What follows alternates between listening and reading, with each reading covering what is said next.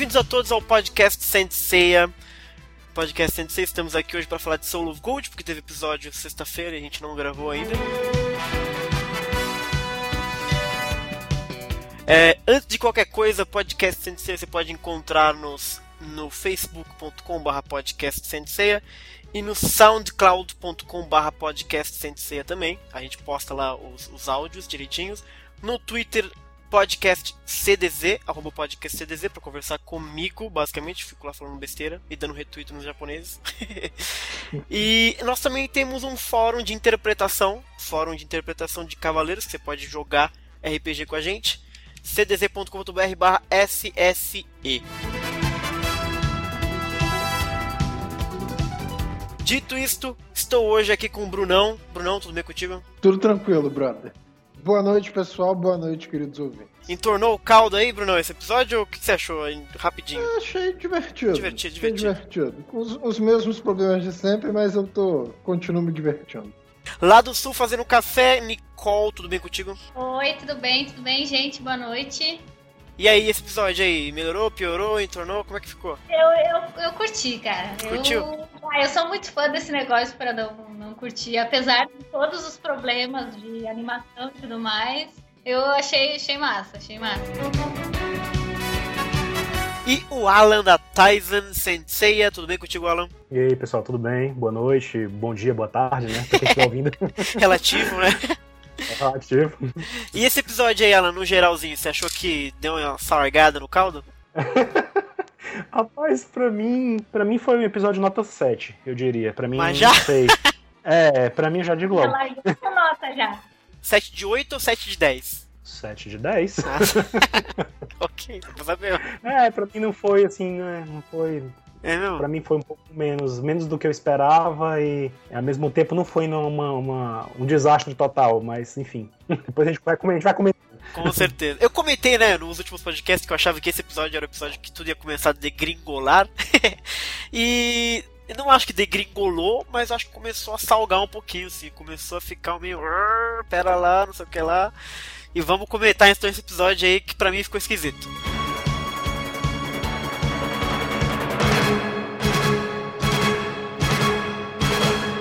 Bom, povo, episódio 5, Supremo, o poder da armadura divina. Né? É, o episódio começa basicamente com aquela cena da caverninha, né? Entre o Mu e o Shaka, é, porque foi onde terminou o último episódio. E o Mu confirma que o Afrodite ele deu aquele petelequinho psíquico nele, né? Pra falar da barreira e das grandes raízes, pra avisar mesmo tudo que ele aprendeu com o Fafnir, né? De Nidhogg no último episódio, né? E, e basicamente que tem aparentemente algo maligno crescendo dentro da Yggdrasil. Ah, garoto. Ele tá conversando isso com o Chaka, no caso, né? Naquela caverninha do Chaka lá. Uhum. E aí é nesse ponto Uhum. que né, o mundo tá meio que de saída, tá perguntando sobre a armadura divina e etc. E o Chaka dá pra ele a adaga que a Saori se matou em Hades. Ou se não se matou, enfim. Mas ah, foi a adaga que basicamente é aquela que o Ares tentou matar ela, né? Arles, na verdade, agora que é o verdade, que é o correto, né? Arles. Arles, Por favor. isso. Tem que, fazer, tem que fazer referência a Aristóteles agora. Exato. Arles tentou matar ela é, há 13 anos atrás e foi ah, de novo voltou na saga de Hades. Protagonizou a melhor cena de Cavaleiros do Zodíaco. Bonita, exatamente. Lembrando da melhor, uma das melhores, mais emocionantes cenas de Senseiya, né? Que é o, a mãozinha do Saga atrás da, da tadinho, Saori. Tadinho dele. e o Chaka de Ah, foi- teve, não teve a mesma beleza na hora que foi mostrada, foi muito. Foi bem por cima, né? Assim, a mo- só tem uma visão da Saori enfiando a adaga na, na garganta, né? Que não foi bem mostrada tão explicitamente assim nos OVAs, né? você diz agora em Soul of Gold. É, em Soul of Gold. ah, né? tá, não, não teve nada. Só A imagem, é, a imagem não foi, infelizmente, eles não, não. Eles podiam ter realmente feito uma. Exato. um resgate daquela imagem, né? Seria legal se tivesse sido mostrado de um pouquinho como foi naquela ocasião, né? E aí o Shaka diz que basicamente ele acordou lá em Asgard com a armadura de virgem e essa adaga e que provavelmente foi tudo trazido pela pessoa que reviveu eles, né? E, e aí, pessoal, logo de cara esse choque aí da, da, da... A adaga tinha aparecido no, no, na cena do próximo episódio? Não, né? Não, ainda. Não. ah, pelo que eu lembro, não. Não, né? Pois é. A última vez que a gente vê essa adaga em Sensei, assim, lógico que a gente vê ali em Ômega, né? Mas, assim, na história, cronologicamente falando, no ponto em que ela tá, Ah, a última vez que a gente já tinha visto essa adaga foi naquele momento em que o Seiya pegou a adaga isso. e lançou ela com raiva, né? Porque a Saori tinha morrido, entre aspas, né? E tinha ido pro, pro mundo das trevas e tal. E, e eles tinham falhado na missão deles, Aham. né? Em tese. E foi a última vez que a gente viu essa adaga foi aos pés do Shion, né? Pois é. E aí não fica muito explicado porque ele tá, porque ele tá ali, aquela daga, etc, né? Mas logo de cara você lembra disso e tal, lembra do Saga e tal, imagina o que seria, né? Mas mais tarde, depois do episódio, a gente sabe pra que, que ela serve. Então vamos direto ao episódio ou vocês querem falar alguma coisa sobre essa ceninha aí que eu perdi? Eu acho que só ficou, acho que pra muitos fãs ficou um baque um pouquinho antes dessa cena. Ah, É, porque ficou uma discussão, né, nas últimas semanas de ah, o Afrodite morreu ou não morreu, o que aconteceu, não sei o quê. é. É, Pra na, mim- mi- na minha narração, na minha narração falaram que o Afrodite morreu. Ixi. Pois É, é. na exata- que eu assisti também, mas eu não concordo muito Pois com é. isso, não. Pois é, e a gente estava conversando um pouquinho antes da gravação essa história de quanto a morte é relativa, especialmente em, em respeito à, perspectiva dos personagens, né? O quanto os Uhum. personagens pe- percebem que morreu ou não morreu. Na, a- a- e essa história do narrador falar bem claramente que morreu, não sei o quê, não é a primeira vez que isso acontece, né? Nas Batalhas das Doze Casas, quando o Yoga né, lutou contra o Camus e tal, e foi lacrado no gelo, né? Teve essa história, o narrador chegou a, a mencionar que o Yoga tinha morrido também, e ele não morreu, né? Então, assim, uma coisa que não é definitiva, assim, eu acho que a gente não, não pode se apegar às palavras apenas aí, e sempre mencionar que a gente vê, né, na abertura e encerramento, que eles, Afrodite vai usar a armadura divina dele e tudo Ah, mais, sim, então, é assim, não verdade. acho que ele morreu, não. É, o Afrodite ele precisa despertar a armadura divina dele, então eu realmente acho que ele não morreu, não. Eu acho que a questão é, é. que agora, nesse ponto, a série quer que você acredite que ele esteja morto. Isso. É, pra todos os cavaleiros ali, eles sentiram o cosmo do Afrodite sumir, e pra eles ele tá morto, né? É, exato. É, não, e, e eu, eu fiquei pensando se esse negócio do, do de sumir o cosmo dele não fosse porque ele tá lá na Yggdrasil, né? Também Porque tem deve isso. ter alguma barreira, alguma coisa do gênero que impeça que, que os outros sintam o cosmo dele. Não tem motivo pra ter 12 espaços na Yggdrasil se eles vão matar os caras, entendeu? Tipo, como é que tu vai Verdade. sugar a energia de uma pessoa que tá morta? Boa, Nicole! Uhum. Não Verdade. faz sentido. É isso aí. Pode crer, tem que tudo a ver.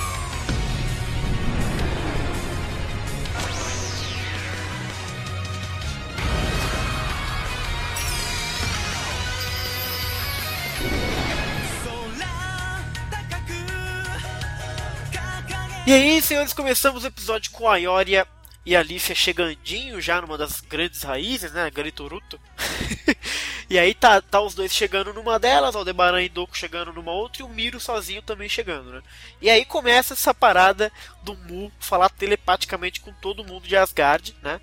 Que eles estão chegando numa parte das raízes que emergiram à superfície, né? Talvez não seja exatamente a puta de uma raiz bizarra, mas é o que, o que foi um pouquinho pra superfície que eles podem quebrar a barreira lá, né? E a única forma de destruir é usando a armadura divina, que é o poder supremo dentro das armaduras quando o cosmo atinge seu limite máximo. Aí já tem o meu primeiro probleminha com o episódio.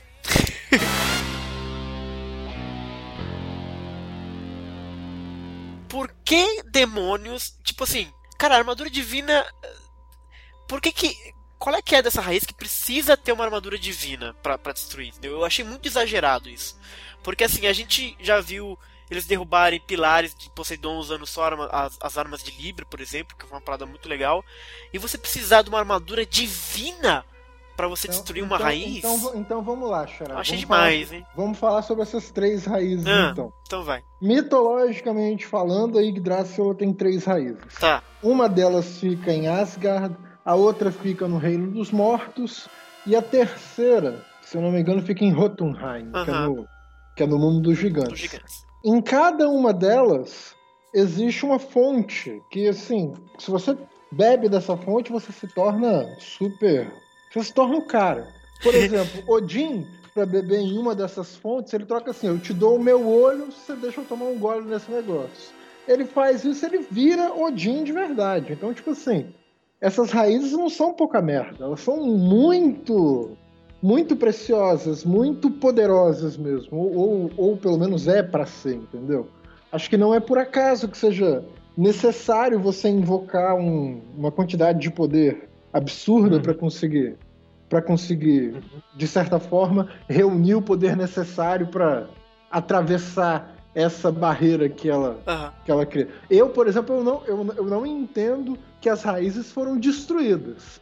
Eu entendo que eles eliminaram apenas aquilo que estava criando aquele impedimento que impedia eles de entrarem. Isso, Porque se eles, isso. tivessem, se eles tivessem destruído as raízes, a árvore inteira teria ido abaixo. Né?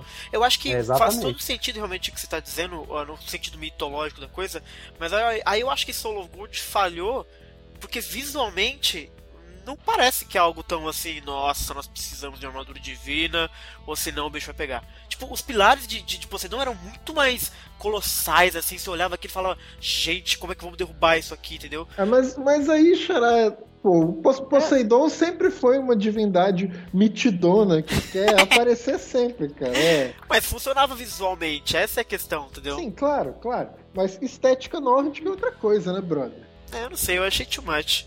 Quer ver, por exemplo, só, só, pra dar mais uma. Uhum. Ali, por exemplo, ali na árvore, o que a gente vê de muito importante que aparece em todas as raízes é uma coisa que é muito importante para os nórdicos na saga inteira de Sensei, que é uma joia lá parecendo uma, Verdade. uma. pare- Parece uma safira de Odin tamanho família. Pô, é super importante. Sim.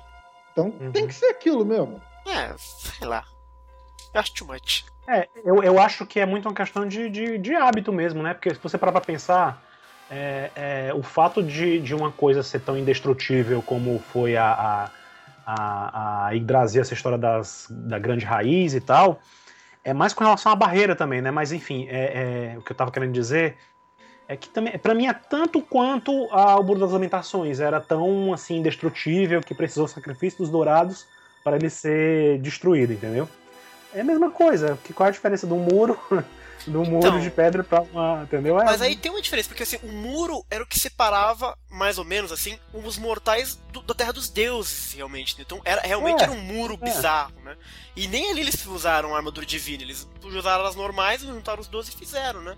Agora, Pois é, Eu eu, tô mais com problema é, é, com relação, eu não, eu não tive tanto problema com relação a, a- a eles terem que chegar ao nível divino pra para quebrar a barreira, né, da grande raiz, chegar até ela, porque realmente como o Bruno falou, eu interpretei dessa forma, que eles não destruíram ela de vez. Senão realmente a árvore tinha vindo abaixo, não tinha mais nada pra fazer, né? Aí faria mais sentido, né? Pois é, mas enfim, mas não era o caso. E, e agora, se você o que me incomodou mais, na verdade, antes dessa cena todinha, foi a história do Mu ter falado com o Shaka pessoalmente e ter falado com os outros via telepatia. Aham. Será que podia ter feito falado com o Shaka por telepatia também? Eu não entendi porquê. Tá É, certo que a história tem aquela coisa de querer mostrar o Shaka e o Shaka fazendo alguma coisa, né? é verdade. Mas Será? Mandou bem, mandou bem. Uma, uma isso. suspeita. Hum. Só uma suspeita. Será que por telepatia a comunicação não ficaria comprometida, não?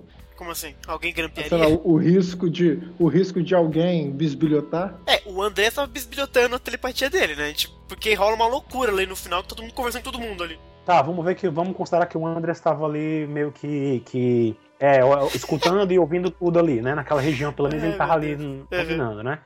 Mas enfim, será que era tão tão absurdo assim? Porque eu tipo, não sei, será que ia revelar a localização do Chaka se, se ele É, não porque, falar? é porque, Eu é porque fiquei- também, é porque também, sei lá, né, pô? Às vezes, por exemplo, a, lo- a, que nem você sugeriu agora, a localização do Chaka pode ser importante, mas também o Mu chega lá não fazendo muita ideia do que ele vai ouvir, né? Vai que o Chaka conta alguma coisa muito sinistra que ninguém, que ninguém pode ficar sabendo.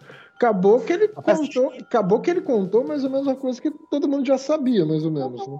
Pra mim, pra mim, teria feito mais sentido se de repente, sei lá, o Chaka tivesse dito. Se ele tivesse contactado o Chaka. Talvez possa até ter acontecido, a gente não sabe, né? Porque o Mu sabia onde o Chaka tava, né? O Mu sabia como chegar lá, o Mu sabia que ele tinha a resposta pro que ele queria. Eu não sei se de repente ele já meio que adiantou o assunto telepaticamente com o Chaka. e aí ele teve a ideia. E aí ele teve a ideia de ir lá encontrar o Chaka pessoalmente, porque o Chaka disse, só vem aqui que eu tenho coisas pra te explicar e tenho um negócio pra te dar. Vai ver, era por causa da adaga, né? Que ele teve que ir lá pessoalmente. Eu tô tentando interpretar, né? Tentando, tentando juntar. Tentando arrumar, tentando arrumar. é, as pontas que naturalmente não, não foram colocadas pra gente tão expressas assim, né? Mas assim, tipo, superado isso e questão da árvore é isso, assim, para mim o que me incomodou também essa questão do muro para para Yggdrasil era isso, assim, é, tá certo, eles tinham essa relação que foi explicada logo em seguida, né, da armadura divina e tudo mais, Mas aí ficou aquela coisa, ficou aquela coisa meio estranha, porque se eles tinham esse potencial de alguma forma de, de virar armadura divina, por que, que de repente isso não aconteceu com alguns deles durante a cena do Muro das Lamentações? Exato, entendeu? exato. Isso incomodou mais do que o fato da Yggdrasil ser uma coisa que tinha que ser. Entendeu? Me, me incomodou menos isso e me incomodou mais isso, entendeu? É, eu achei. Uhum. A gente vai chegar lá, vai ter momentos na frente que o bicho pega pra mim. Pois é, então assim, pra mim a Yggdrasil, como o Bruno falou, pra mim não foi, não foi tão demais, afinal de contas eles só romperam uma ilusão. E teve, lógico, teve toda aquela coisa de roteiro de querer mostrar a armadura divina logo pra galera, né?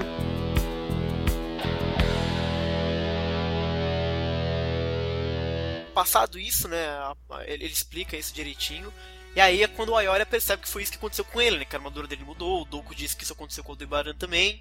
E e aí já corta, a gente vê na verdade o Andréas observando o Afrodite, né? Ou aquela grande estrutura com 12 lugarzinhos assim. E no Ad meio admirando, dele... admirando é... a criatura mais bela do mais bela do mundo, aparentemente. Exato. Mas é curioso porque não sei se vocês notaram no som, parece que é um coração batendo lá dentro. Exatamente, tipo aquele negocinho, parece né? Coisa viva. Parece é, uma coisa parece viva. Uma coisa viva pensando. Exato.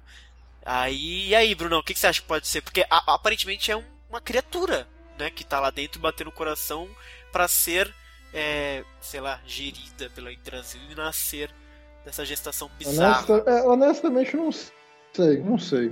Fica muito difícil chutar. Gostaria muito que fosse um gigante. É, porque assim, é grande parado. Por exemplo, se aquilo for um coração, é um coração grande. Precisaria de um gigante para caber aquele coração dentro, né? Olha, eu já nem chuto mais, porque todos os nossos chutes até agora têm sido bem furados. Exato, a gente erra tudo, é ótimo. A gente, a gente, tem muita expectativa. Tipo, nós somos muito mais criativos do que os roteiristas. Sim, exato. Mas a, graça Mas a ser fã é essa. Enfim, mas aí ele tá lá o Andréas olhando esse, esse coração gigante bater, esse coração bizarro. E aí o Freud, desesperado, chama ele, né? É, e aí ele vem atrás da cortininha assim falar com ele e fala que a patrulha disse, reportou que os caras já estão entrando na barreira da Yggdrasil e pro Andrés ordenar o ataque imediato. Esse cara é muito folgado, hein, meu, esse Freud. Ele fala com o Andrés como se fosse, mano, mandando ele ordenar. Já é a segunda vez que ele faz isso, né? Mas você tem, uhum. você tem que entender, porque é. o Freud é um generalzão ali. O Freud é o guerreirozão ali. O, o Freud não tem outra intenção a não ser defender a terra dele contra os invasores gregos. Né? Mas eu achei muito insubordinado esse Freud. Não, subordinado nada. O cara é guerreiro deus, o cara pode. Ele pode. Claro que pode, pô. Que que, que o Andrés é? Andrés é um sacerdotinho qualquer, pô. Ah, é, mas maluco, ele é um representante de Odin. Maluco, é, maluco, maluco, maluco é um guerreiro deus. Não, não sei não se ele é só isso aí. Maluco, não. maluco lá é um guerreiro deus que representa Freyr, pô. Eu não achei tão impertinente o que ele falou, não. Ele simplesmente disse, olha, estamos aqui prontos, basta só você ordenar que a gente vai. Eu não achei tão impertinente da parte dele. Ele simplesmente estava pedindo uma permissão pra atacar, né? É aquela velha, aquela velha fórmula de ter um cara que se acha ultra foda e que, tipo, ah, não vamos dar bola para isso aqui, porque isso aqui a gente consegue controlar. Só que nesse caso, eu acho que o Andreas tem mesmo controle sobre o que ele tá fazendo. Não é hum. simplesmente um. Ah, eu tô aqui desconsiderando esses babacas Sim. porque eles são, sabe? Eu acho que ele tem noção, até porque é, ele sabe que eles têm essa, esse problema com ter revivido, eles não estão com os poderes deles todos é, no, no, seu máximo. É, tinha o lance da barreira, então acho que tem muitas coisas a favor é, do, dos guerreiros deuses e do Andrés. Então acho que não é nenhuma questão de, de, de, de achar que é, pura e simplesmente, ah, sou foda e te esculacho mesmo. É, é, é, uma, uma constatação uhum. verídica, assim, sobre o que tá acontecendo. Sim. Até porque ele chegou ali, tipo, o Afrodite tava ultra foda e ele regaçou o Afrodite, não Total. quis nem saber. É. Então, acho é, que... e, e ele deu uma cagada pro Freud um pouquinho, o Freud tá todo desesperadinho, ah, ordena o ataque logo, mas ele tá super tranquilo, não, relaxa aí que vai começar um espetáculo emocionante que não vai ser perda de tempo observar. Então ele realmente ele tá uhum. super pleno do que vai acontecer, ele sabe de tudo mais ou menos aparentemente do que vai acontecer.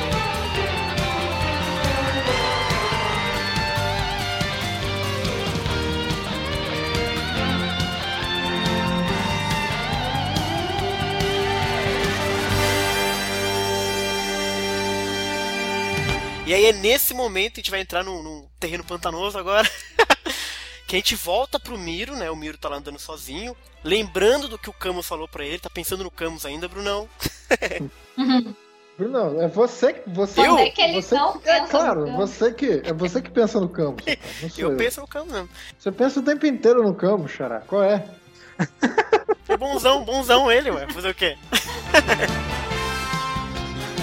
E aí tá nessa chamada eh, de Skype entre todo mundo lá do Kumu falando com geral pelo Skype. E aí quando o Mu tá, tá pra explicar qualquer outra condição pra ter uma armadura divina, o Miro desliga a chamada dele. Porque chegaram os encapuzados, né? E aí chega um encapuzado pro Miro, dois pro Aldebaran e pro Doco, e um outro encapuzado lá pro, pro Aioria, né? Pro Aioria e pra Lífia. E aí, amigos, todas aquelas teorias maravilhosas que a gente fez no último capítulo, Foram a por água gente nunca passou tão longe que dessa vez.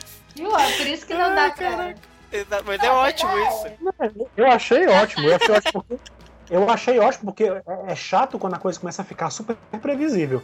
E aí o Miro, né? O Miro ele já sai atacando o, o bicho dele encapuzado, né? E é engraçado porque ele usa restrição, né? Só que ele usa restrição com a mesma animação da agulha escarlate. Eu fiquei mega, tipo, Hum, tipo, deu conflito na cabeça, sabe? Quando ele faz uma coisa e diz outra. Nem pra fazer diferente, Dinheiro. pô, anima direito essa porra. o dinheiro tá curto, né? É, pagando com coxinha, dizem, né?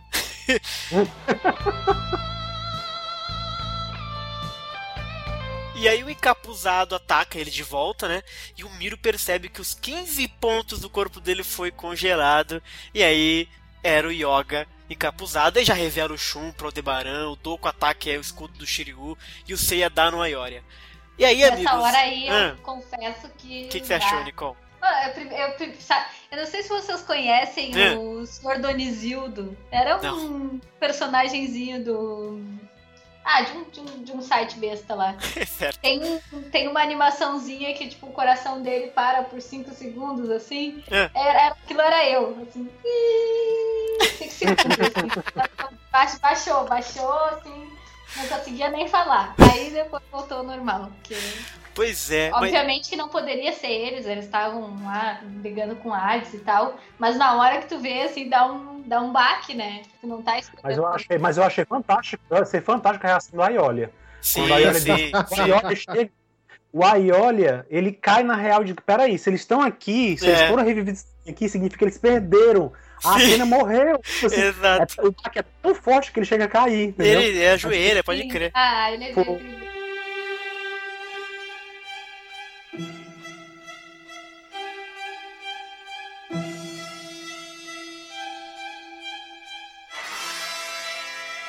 Pois é, eu achei essa parte do Aioria super legal também, mas na real eu achei uma merda, na verdade, os bronzeados aparecerem, cara. Eu achei horroroso, velho. Primeiro que eles estão mal desenhados, eu achei um fanservice desnecessário demais. Eu não gostei mesmo deles aparecidos, assim. É Ah, legal essa eu- parte eu- do Aioria, eu, mas. Eu discordo Puta. com você, Xará. Eu você acho discorda. que. Eu acho que. Eu acho que primeiro, eu acho que ficou muito legal por Hum. causa. Por causa da explicação que eles dão pra aparecer esse negócio. Então, acho que, também acho, por isso, acho, que eles, acho que eles deveriam até ter radicalizado isso, eu já vou falar sobre isso. Mas assim, pô, acho que faz muito sentido. Acho que fez, fez muito sentido aparecer isso, considerando a explicação que eles deram. É, considerando que eles vieram do- revividos lá do Hades, eu acho que, na verdade, eu- o, o certo, se é que tem algum certo, seria que todos tivessem tido a mesma reação que o Aioria teve. sim. Quer dizer, de, de chegar aquela constatação, pô, se eles estão aqui, então ferrou, a gente morreu à toa. Sei A- lá. a- aparente- aparentemente, só, só o Aioria é bundão, então. Eu achei a reação do Aiolia super interessante porque no mundo do absurdo que, tá- que eles estão vivendo, do fato de que eles morreram e voltaram em Asgard, Uhum. tudo pro Aiolia é possível, entendeu? Então, assim, o Aiolia foi esse. Pô, o Aiolia pensou, poxa, é, é, realmente aconteceu isso. Só que, enfim, você tem que ver que, que, sei lá, de repente os outros não estavam muito preocupados com isso no momento, ou então estavam todos interligados entre si, e um sacou, entendeu? É, eu achei. É, é, pode ser também. eu achei bizarro. Como eles estavam na ligação lá, É, não, essa ligação, mano, para. Porque que a Lífia, ela chama a atenção do Aioria, né? Que o Aioria tá lá chateado, porque ele acha que perderam tudo, né?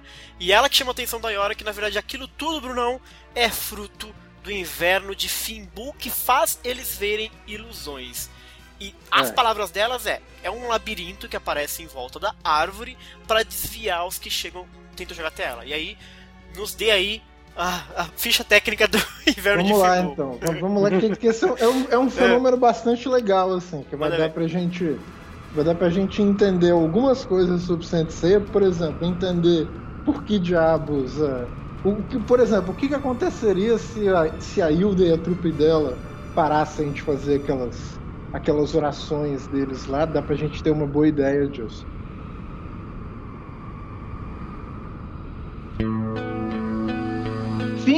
Fimbulwinter, Fimbulwinter, essa- essa a pronúncia sueca moderna da coisa. Se a gente, se a gente fosse tentar uma pronúncia nórdica antiga do termo, seria alguma coisa Fim, Fimbulwinter. É, significa literalmente grande inverno. Fimbul significa grande. Winter, inverno. Então, um grande inverno. É, é um fenômeno que ele, ele aparece escrito nas, Eda- nas, nas Edas Poéticas, na versão em prosa da das Edas Poéticas, como um inverno que precede o Ragnarok. Tentem imaginar assim, uma calma antes da tempestade, só que é uma calma totalmente calamitosa. Assim. Os caras falam que é um inverno. Acabou o verão, não tem mais verão, vai ser inverno para sempre, até o fim do mundo. E quando isso começa, assim, os laços, os laços familiares pa- param de fazer qualquer sentido. Pai começa a matar filho, filho começa a matar pai, irmão começa a matar irmão, e isso vai até o fim do mundo. Para vocês terem uma ideia de quão brutal é esse inverno assim, nas Edas, nas Edas Poéticas, o Odin pergunta para um gigante assim: ah, quem vão ser os. quantos humanos vão sobreviver a esse inverno? O cara fala assim: dois. Então, assim, é um inverno que a vida literalmente acaba. E aqui começam as coisas legais, assim. É bem capaz, é muito possível que esse inverno tenha sido, ele tenha se tornado essa figura mitológica, tenha sido o cara que contou essa história, tenha sido influenciado por eventos reais que aconteceram por volta de no século VI, 535, 536. É, em 1991 aconteceu um fenômeno muito similar, porque um vulcão entra em erupção nas Filipinas e isso cria uma camada de poeira na atmosfera que bloqueia a entrada da luz do Sol. Então o resultado foi que a temperatura no planeta baixou de 2 a 3 graus, assim, uma queda brusca de temperatura no mundo inteiro. Coisa semelhante teria acontecido lá no passado. Ele- ninguém sabe dizer se foi por causa de uma erupção vulcânica ou se foi porque um meteoro caiu na Terra, alguma coisa assim. Mas existem evidências científicas que apontam que, que por um momento existia uma névoa de poeira muito intensa no céu, a ponto de, pô, você ter histo- historiadores bizantinos escrevendo que, pô, houve um ano que o sol não, chegava direito na gente, que a gente não parecia que parecia que o sol estava num constante eclipse. E se você for observar fenômenos que aconteceram em outras partes do mundo, por exemplo, assim, através da história, assim, a gente a gente registra lá no lá na região da Escócia, assim, rolaram quebra de safra. Na China, nevou em pleno verão. Uma, uma civilização asteca, na verdade, uma civilização que precede a civilização asteca, é uma civilização chamada, deixa eu ver, lembrar como. Uma, é, Te- Teotihuacan. É um palavrão bastante difícil de pronunciar. Rolou uma seca gigantesca lá que acabou com aquele povo e, e dos restos deles nasceram os astecas. Então, tipo assim, foi um fenômeno que marcou o mundo inteiro. Não foi um negócio assim só restrito ao mundo nórdico lá. Se vocês quiserem imaginar, então, o que, que acontece se a, se a trupe da Hilda lá parar de fazer aquela, aquela reza deles, é mais ou menos isso que acontece. E uma coisa que eu achei, assim, já fora disso, uma coisa que eu achei muito legal, assim, muito legal mesmo, que eu acho que faz sentido, é eles terem associado essa coisa, essa coisa do inverno, desse, desse, desse grande inverno, com a coisa da ilusão. Porque se, vocês um dia tiverem a chance de conversar com montanhistas, de ler relatos de, de pessoal que tenta. De, pessoal que, que sobe montanha, que precisa sobreviver ao frio e tal, uma das coisas que eles falam muito é sobre como que o frio é ilusório, no sentido de que ele tá te matando e você não percebe que ele tá te matando. Os caras falam assim: você não pode dormir, porque menor vacilo você morre, porque os caras falam que o frio ele tem uma coisa, ele, ele funciona que nem morfina. Você se sente super relaxado, super tranquilo, quando na verdade você tá virando um saco de osso morto. Então o frio, o frio tem essa coisa mesmo de fazer a gente perder completamente a noção da realidade.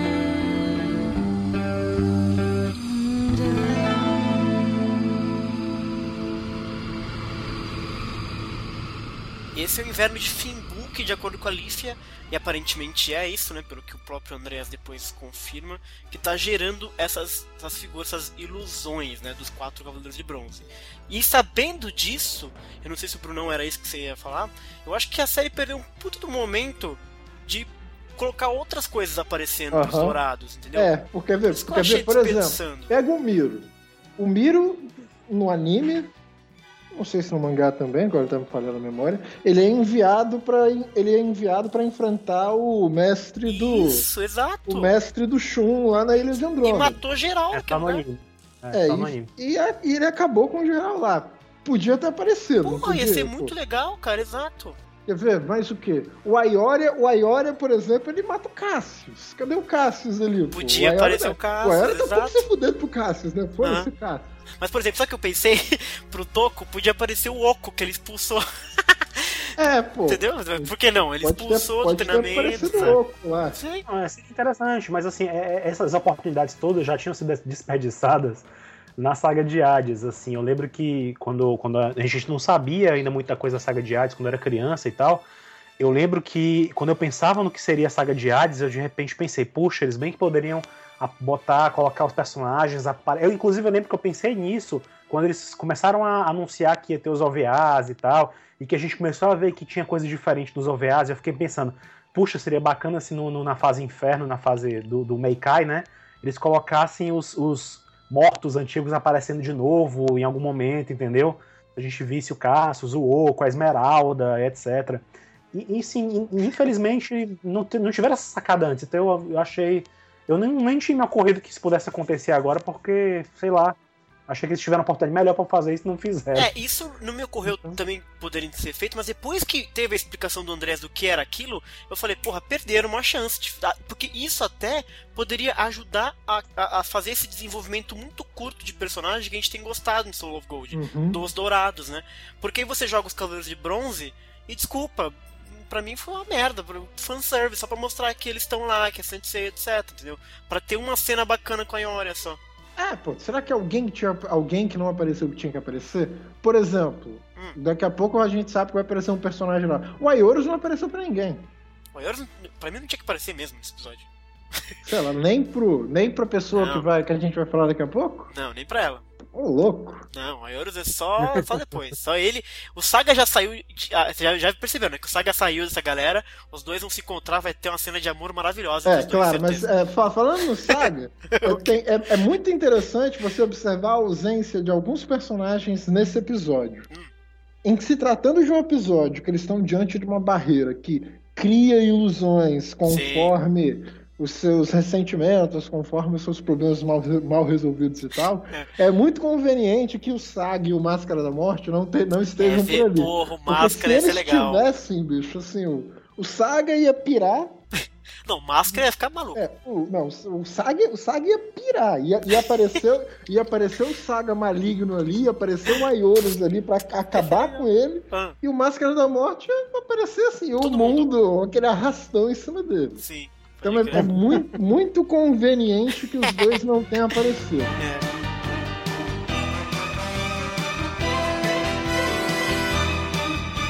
Aí segue o episódio e aí acontece uma parada que eu, eu, eu, eu tenho um probleminha um pouquinho com isso. O. o, a Leaf explica, né, pro Iori que aquilo era uma. Era essa parada toda de Finbu, que era ilusão, etc. Aí o Aldebaran se surpreende que, que é uma ilusão. Aí eu, aí eu pensei, mas caralho, ele escutou a Leaf falando com, com a Ioria? Que porra de canal aberto é esse? Tá todo mundo falando com todo mundo. Eu achei isso muito mal feito, cara. Se o Mu, se o Mu tava falando pra todos eles, eles ah. ao mesmo tempo que tava acontecendo, de repente todos eles ficaram conectados naquele cara, momento ali atrás do. Eu achei a muleta narrativa muito preguiçosa, velho. Tudo bem, dá, dá pra arranjar, desculpa, porque o Moon realmente abriu o canal pra todo mundo. Mas, cara, sabe, é muito bizarro, porque aí, tudo bem, o, o Aldebaran parece que escuta a Lífia, e mais depois você vai ver que o Andrés entra na conversa também, é uma loucura, cara, essa parada de, de, de, de, psico, de como é que é? Poder psíquico. Telepatia. Telepatia, exato. Lembra do anime da saga das 12 casas? Aconteceu algo parecido também. O que, que ele fez? Quando, quando, o, o, quando o Doku. É, quando tava lá nos finalmente a luta contra o Saga e tal, e a Saori tinha sido salva, né? E o mestre ancião chama os Cavaleiros de Ouro e fala com todos ao mesmo tempo. E todos eles começam a conversar. Verdade, naquele momento. verdade. Então, assim, é a primeira vez que isso acontece. Mas é o Cavaleiro de Ouro, né? Aí não a Lífia. Assim, não é, a, não é a Lífia, mas é o, é o Aiorion ouvindo a Lífia, né, pô? Mas é que ele não falou nada, entendeu? A Lífia ah, que falou e o Aldebaran retrucou já. Ué? Ah, mas não tem problema. pra mim tem, cara. Eu achei meio mal feito isso.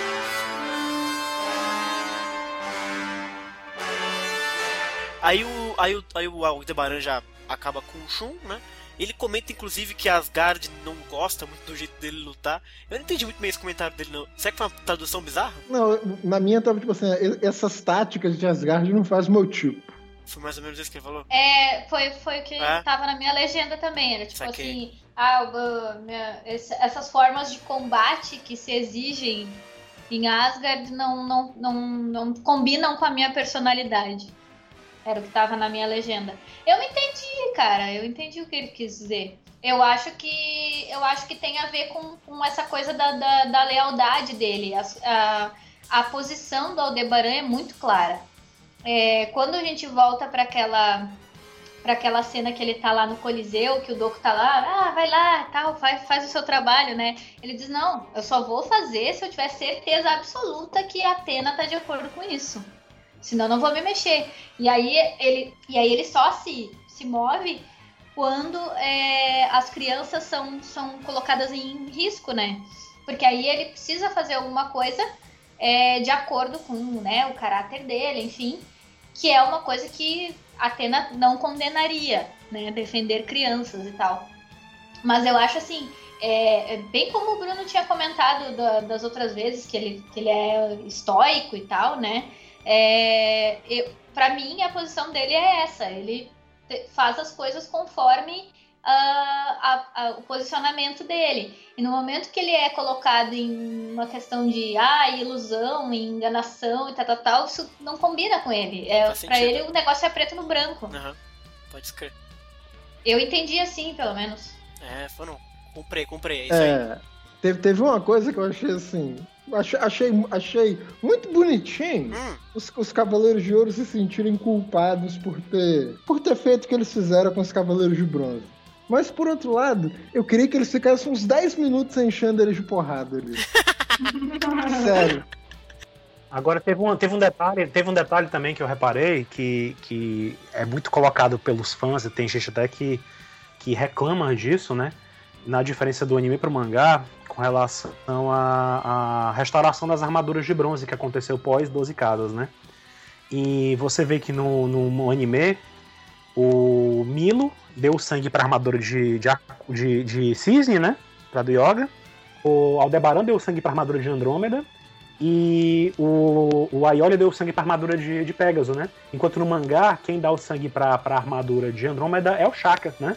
Uhum. E assim, é curioso como, como o fato de justamente o Andrômeda ter aparecido pro Aldebaran, né? Me lembrou isso, entendeu? Me lembrou esse, esse, esse, fato, né? Apesar de que eu não sei se isso é generalizado, porque, por exemplo, no mangá, quem dá o sangue pra armadura de dragão é o, o, o Doku, né? E no, no anime, quem dá o sangue pra armadura de dragão é o Mu. Então, assim, eu não sei se teve uma relação, se pensaram nisso, talvez não, né? Eu acho que foi mais o Bruno falou, foi mais uma questão de conveniência de roteiro, eles queriam Sim. que aparecessem todos os de bronze e colocaram todos ali, porque não tem nada em particular Isso. que, que faça o, o Aldebaran ter alguma coisa em relação ao, ao Shun, né? Assim, ter alguma culpa em relação ao, Exato. ao Shun especificamente. Então, assim, eu acho que não, não teve muito sentido ne- nesse ponto. Eu concordo com, com o Bruno. Eu não gostei muito do fato dos de bronze terem sido colocados ali e tal, porque realmente parecia que foi colocado de qualquer jeito. Pro Milo deu mais certo, pro Ayolia talvez tenha dado mais certo, pro Shiryu talvez, mas pro Aldebaran ficou uma coisa meio estranha. Pois Pra é. mim, pra mim ficou meio estranho. Acho que até também o, o Aldebaran ele já, ele já tava assim, ah, esse- eu não gosto muito desse negócio, né? Tipo, essas táticas ilusórias não vão, não vão muito com a minha cara. Então ele já foi quebrando pau também, né? Acho que pra ele foi o mais fácil Foi mais de se livrar fácil, daquilo. Não teve Pois é, realmente, ele foi, ele foi o primeiro a detonar logo, né? Então, né? E aí o, o Doku também já sai é, usando o cólera dos 100 dragões. E é legal porque o Shiryu vai atacar ele, né? Ele ataca ele, e o cosmo do Shiryu fica dourado, né? É, é curioso isso, porque de todos eles, é o único que fica dourado. Ou não ficou dourado, ficou verde, eu sou daltônico. Pior que eu nem lembro agora, Xará. Pra mim, Eu não eu sei como é que vocês reparam nessas coisas. eu acho que ficou Sério. dourado, hein? Ou ele ficou dourado ele ficou verde muito diferente. não é verde. Eu tô do vendo aqui é verde. coisas. Ai, filha da puta. Acho que é verde, hein, Xará? Acho que é verde. É que no anime ficava diferente o cosmo dele, hein, o anime. Era mais um verde esbranquiçado, um verde mais claro. Não era esse verde verdão aí. não, hein? Que já era. Ai, Jesus, é mano. E aí, na hora do Ayoria, dá um jeito no, no- na ilusão dele, que é o Seiya, né? Ele diz que é mancada, né? O Andrés fica brincando com eles assim, etc. E aí, quando o Ayoria vai acabar com o Seiya, né? Vai dar o golpe nele, o Seiya pula e muda pro Shura. E aí foi isso, foi muito legal. E a partir de agora, as, as, as, as paradas muito legal, pessoal. Chorei, chorei. Chorou? Interna... Não, internamente, porque vocês sabem que eu não choro, né? Ah, desculpa aí, então. Campos de aquário que não chora. Ah, eu sei, nesse ponto eu Se bem que ele chora. É, eu vou ter que, vou ter que concordar que eu sou meio, meio Camus mesmo. Ah, mas eu, eu, eu- a minha É, reação foi chorando. Eu fiquei assim. É. "Ô, Já o Bruno não, o Bruno é louco!" Eu chorão fiquei assim, pra "Ô, caramba." louco." Eu sou chorão pra caramba, mas a minha reação foi: Ô louco! É, eu fiquei assim também. Curti, curti. E aí o Shura falso, né? Ele usa a Excalibur. E aí o Ayoria pega as Excalibur com a mão, dá aquela cortadinha básica na mão. Vimos sangues em Soul of Gold, finalmente. E aí começa a porradaria entre os dois ali, né, cara? E eu até achei que, assim, no nível de luta de Soul of Gold, essa luta entre o Shura falso e o Ayoria foi até meio criativa, meio criativa sabe? Teve umas coisinhas diferentes, assim e tal. Ele tentou um chute super feio. Eu achei positivo, assim, né? Uhum. E aí, eu, eu eu não entendi muito bem, é, porque assim, aparece o Shura pro Ayoria, e aí o Mu, ele tá lá correndo, e ele saca que o Shura apareceu pro Ayoria e divide, né, a informação pra todo mundo. E ele ficou sabendo porque a Lífia comenta, porque o Ayoria, acho que o Ayoria falou, né, e aí ele saca que apareceu o Shura pra ele também. Uhum. Essa parte de, de telepático pra mim ficou muito muito fácil. E aí que aí, aí que o Andreas comenta que o inverno de Fimbul às vezes mostra ilusão baseado na escuridão mais profunda do coração de uma pessoa. E isso é Uhum. muito bacana, né? Se a gente pensar que o Shura é essa escuridão do Ayoria, né? E aí a Lífia faz aquele diálogo expositivo, se perguntando se tem alguma rixa entre os dois, obviamente que tem. E aí é o que responde pra ela, né? É, E de novo, puta carnaval esse telefone sem fio. O Andreas É, fala, a Lífia. Xará, deixa eu, Ah, deixa, eu, deixa eu falar uma coisa Fala. sobre, sobre a palavra telepatia, pra Diga. ver, se, vai. pra ver se te ajuda a resolver essa Tá bom. coisa do, do telefone sem fio. Patos, pro grego, se refere a coisas que a gente sempre. Assim, patos em grego significa literalmente sofrer. Patos é um substantivo que a gente forma a partir do verbo pasquem, que é sofrer. Por exemplo, tudo que a gente sente, tudo aquilo que toma a gente de alguma forma é um patos. Telepatia é um patos à distância, então ele não se limita só a falar, ouvir. É você sentir mesmo a distância, como se você estivesse presente no negócio. Então, assim, se a gente fosse levar isso à risca, tudo que o Ayoria está experimentando lá, uma outra pessoa poderia experimentar também se ele fosse um bom telepata. E o Mu é um bom telepata. É, o Mu é um excelente telepata. Exato.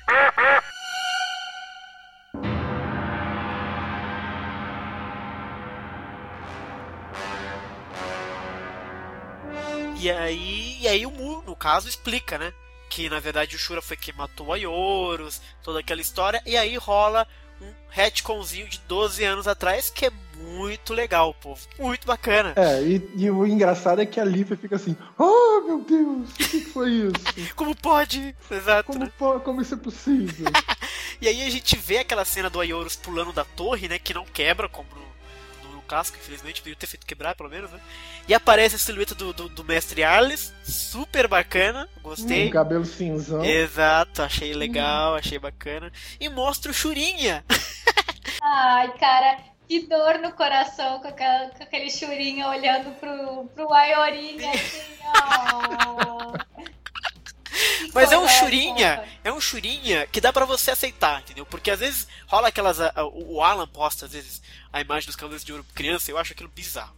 Esse Shura, ele tá um Churinha aceitável, sabe? Um Churinha jovenzinho, de fato e tal. Mas não é aquela criancinha com armadura pequenininha, assim, sabe? O meu problema é o seguinte: É. é um churinha, criancinha contra, contra o Aioruzão, né? É, o Ayorus tá Uhum. ferido, né, cara? É, mas ainda é um churinha contra o Aioruzão, né? Um? Churinha. Pois é, é, na verdade, isso aí, eu nunca concordei com É. essas, com essas idades supostas É, não, dos exato. Cara, isso é, É, é, tão é. Meio, bizarro. meio- meio bizarro, mas de qualquer não, jeito. é totalmente bizarro, cara. É totalmente De bizarro. Olha jeito. só, o Saga tem 30, tá ligado? É. E, e os moleques têm 20 anos. É absurdo isso.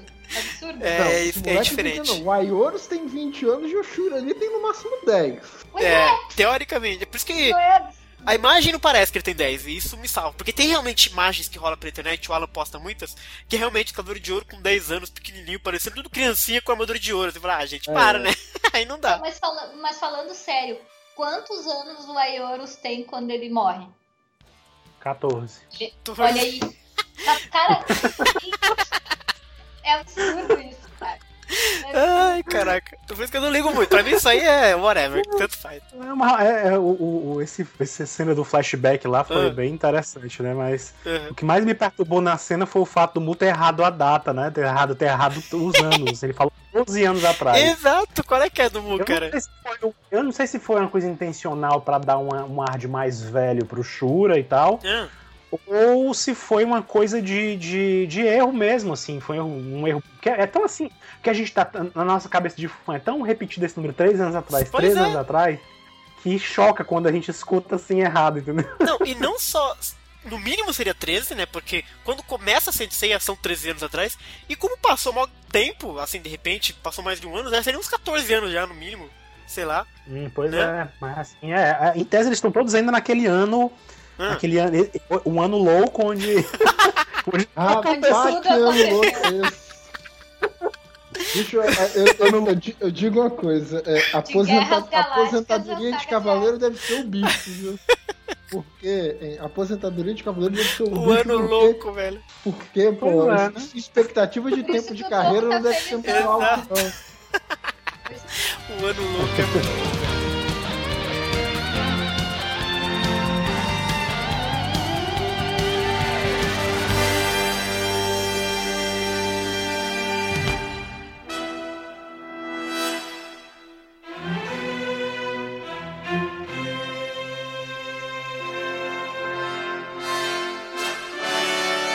enfim, a gente vê esse retconzinho, na verdade a gente só vê primeiro o grande mestre passando, né, a, a ordem pro Churinha, né, e, e aí a Lífia comenta mais ou menos que o Ayora não conseguiu superar aquilo, por isso que o Shura tava ali pra ele, e o Ayora dá uma rebatida dizendo que sempre entendeu o que o Shura tinha feito, que tava seguindo ordem, que era um cavaleiro de Atene, etc, etc, e o Andreas ouvindo, né, esse puta de Skype aberto todo mundo, comenta que o Ayora tava Isso é o tentando... você pensa.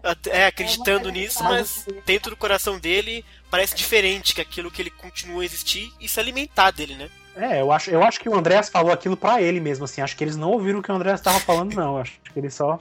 Ele só, ele só tava só ouvindo ali, observando, assistindo o Big Brother dele lá, e observando, e aí. E aí ele pensou com ele mesmo, aham, ah, você pensa que me engana, mas tá aí, ó.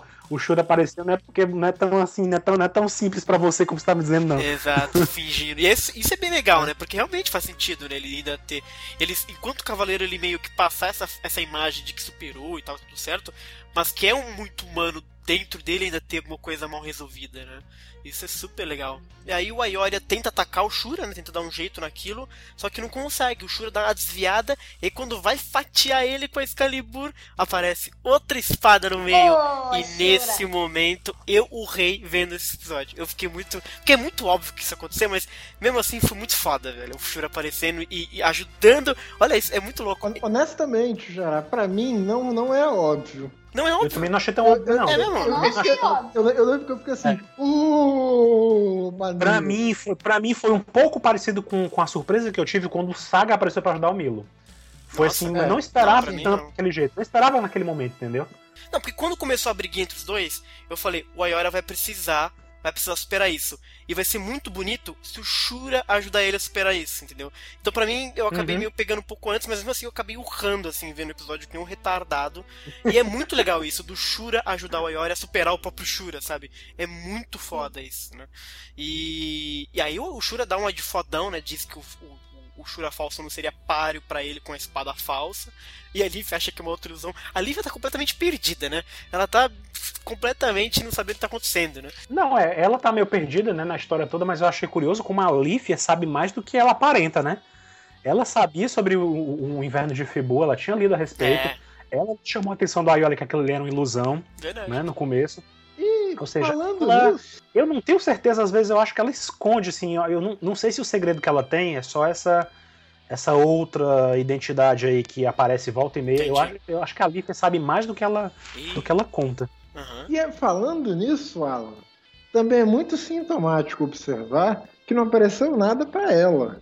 Ah, Uhum. interessante. É exatamente. Olha pois aí, é. Não é? É muito, é muito estranho, assim. Uma é- é, pescada. super. Pois é, e ela sabia de tudo, assim. Tá certo que ela tava consciente, digamos que ela tava consciente, né? Do que, do que era aquilo ali.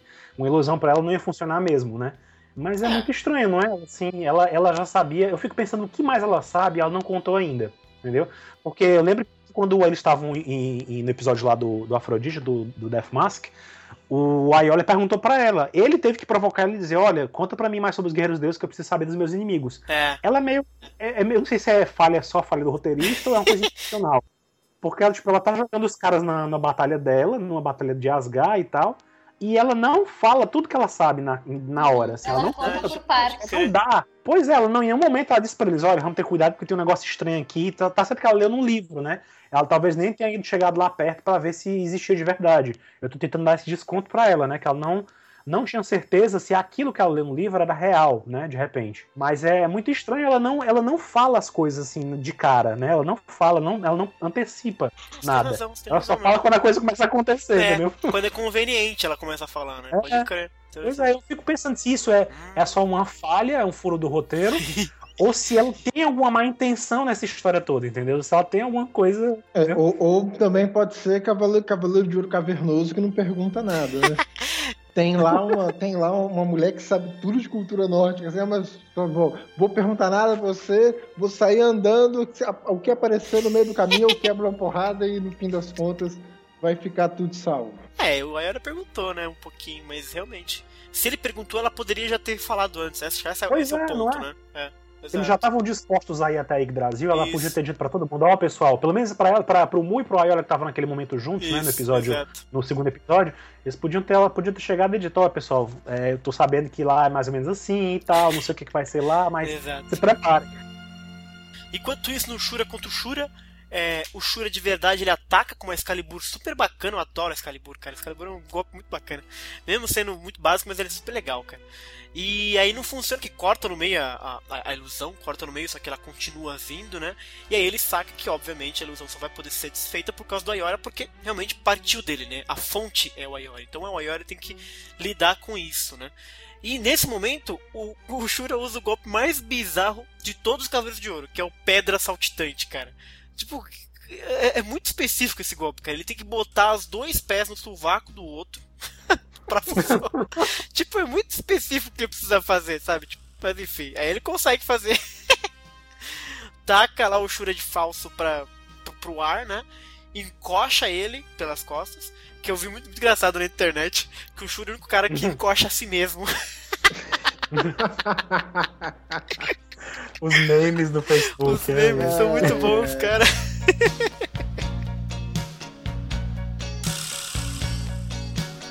E aí ele consegue segurar e pede pro Ayora, né, fazer aquele famoso matar os dois, acertar os dois. Só que o Ayora tá hesitante porque ele vai acabar ferindo também o Shura nessa parada. E aí começa a coisa bonita que o Shura diz que não liga. E, e, explica mais ou menos como é que ele se sente sobre ter matado a Ioris. E aí que a gente uhum. vê a continuação desse retcon. E é muito legal porque é aquela mesma cena do Ayorus com a Ioria de um ângulo diferente. Eu achei isso super legal. Com o Churinha, né? Observando lá aquelas, aquelas casinhas assim e tal. Eu achei super legal isso aí. Que é a parte que a Nicole, inclusive, chorou vendo o Churinha olhando pro Aiorinha. Ah, é fofinho demais, né? Exato. Eu achei muito legal também, cara.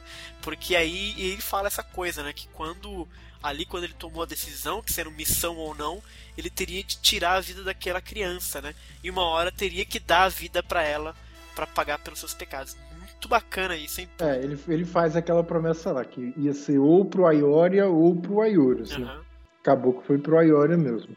Mas assim, ah, mas, mas Xará, me, me, diz o seguinte: Diga. por que, que você acha essa do Shura bonitinho e do Kama você não acha bonitinho? os, dois, os dois fizeram a promessa, os dois estão querendo cumprir essa promessa deles com a vida nova. É. Mas uma você, uma você não curtiu, outra você achou bonitinho. Pô. Porque um é? combina com o Shura e o outro não combina com o Camus. Ponto final. Não, o outro combina com o Camus, sim. Qual é a sua? Não combina, não. Não combina, não, não senhor. Combina, sim. Não combina, não. Combina, não. Nem vem. Churinha fez sim. direitinho, Churinha é bonito. Camuzinho não. Fora Camuzinho. combina Como com é que é? Sim. Espero que o Camus morra. Pode continuar. Nicole adorou isso, cara eu, eu, fiquei, eu fiquei de novo, assim, assim como antes a gente estava falando que eles perderam uma chance de mostrar outros cavaleiros, aqui eu acho que pela, pela forma como eles estruturaram a cena, eles perderam a chance de deixar ela um pouco mais dramática e de, de deixar a gente com um pouco mais sem saber o que ia acontecer. Porque o, o que, o, como, como que eles fizeram a cena? O Shura explica isso, então o, o, o Ayori ele se sente assim um pouco mais seguro para atacar. Só que o Aioria começa a explicar isso, entendeu? O Aioria começa a falar aquele monte de coisa que ele falou pro público que tá ouvindo.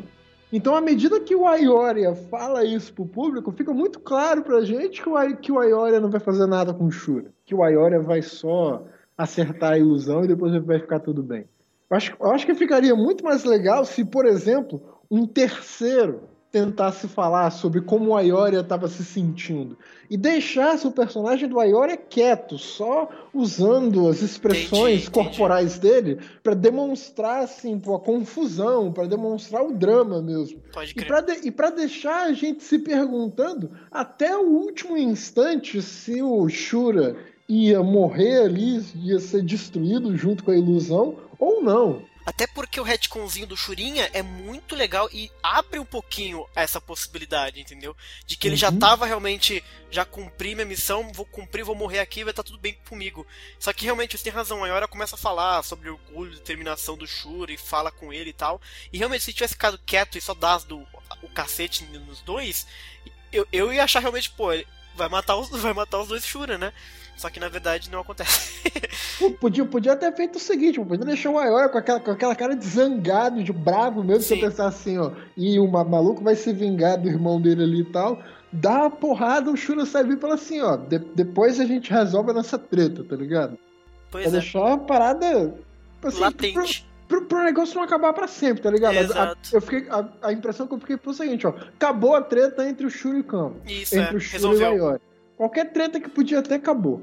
Ele, fun ele funciona mais ou menos assim, no sentido de resolveu essa, esse arco, vamos por assim, mas se alongasse um pouquinho mais, ficaria mais dramático. Um drama que de repente essa história precisa, né? Porque é uma história muito forte, né? Porra, matou o irmão, Churin, etc.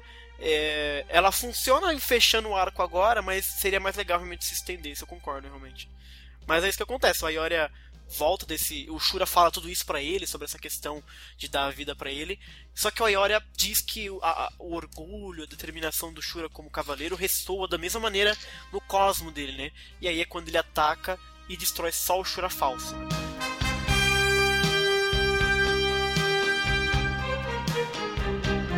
E aí, amigos, a névoa se dissipa e revela a Great Root, a grande raiz com aquele. A, a grande raiz aparece com aquele puta cristalzão, né? Pra todo mundo aparece. E, e o cristal já começa a sugar o cosmo, né? Do Aldebaran e do, do, do, do Doku. Né, eles percebem que aquilo que tá, enfim, zoando a parada. O Miro já fica na merda de novo com aquela aquela insígnia dos Einherjar aparecendo nele, né? E pede pro, Ju, pro Mu ajudar logo, né? Que o Mu tá naquela correria dele lá. Só que aí começa a explicação do porquê o Miro não vai conseguir né, despertar a armadura divina, porque uma das condições para ter armadura divina é ter uma super conexão com a Atena, estar fortemente conectado. E aí ele explica uhum. que é só uma teoria, mas que depois da Batalha das Doze Casas, as armaduras de peixes, aquário, capricórnio, câncer e gêmeos e depois da Batalha de Poseidon, a Saori meio que chorou em cima lá do, das armaduras, né? E aí. E aí? Na verdade, eu acho que é dito que é durante a Batalha de Poseidon, né? Assim, então, na Batalha de uhum. Poseidon. É, na legenda que eu, li, que eu vi era, era isso, era do, na Batalha de Poseidon. Então me explica primeiro essa coisa do touro. Em que ponto a Saori chorou em cima da, da armadura de touro e por que, que ela chorou em cima da armadura de touro? Pois é, isso gera uma confusão com os ah. fãs. Primeiro, no sentido de que isso, isso remete logo àquela lembrança que os fãs têm do mangá, é. de que o, o Aldebaran né, lutou com Sim. o Sorento e aí, em tese, teria morrido, né? O que é meio uhum. absurdo, assim, isso aí remete a um furo ou não do mangá, porque lá na frente da saga de Hades ele tá vivo, né? Mal e tal, e etc. Ou seja, é uma habilidade que o touro tinha de voltar ao, ao corpo dele normal e tal. E isso é outra história. Né? What? Né? É, isso é outra história que a gente pode discutir em outro momento. Essa okay. questão do do, do, do Aldebaran e a saga de Poseidon e a luta dele com Sorento é outra história. Okay. Mas essa, essa fala de Poseidon remeteu muito a esse momento, da luta do Aldebaran com Sorento e tal. Em tese, teria sido isso. Só que a gente tem que lembrar que esse anime Exato. é o universo do anime. Exato. Entendeu? E outra coisa, mais uma vez aquela questão de a perspectiva que as coisas têm para os personagens, né? Uhum. Lembrando que, para eles, né, o que aconteceu na saga de Asgard, e até um, nível macro para nós também, né? O que aconteceu em Asgard é um prólogo da saga de Poseidon.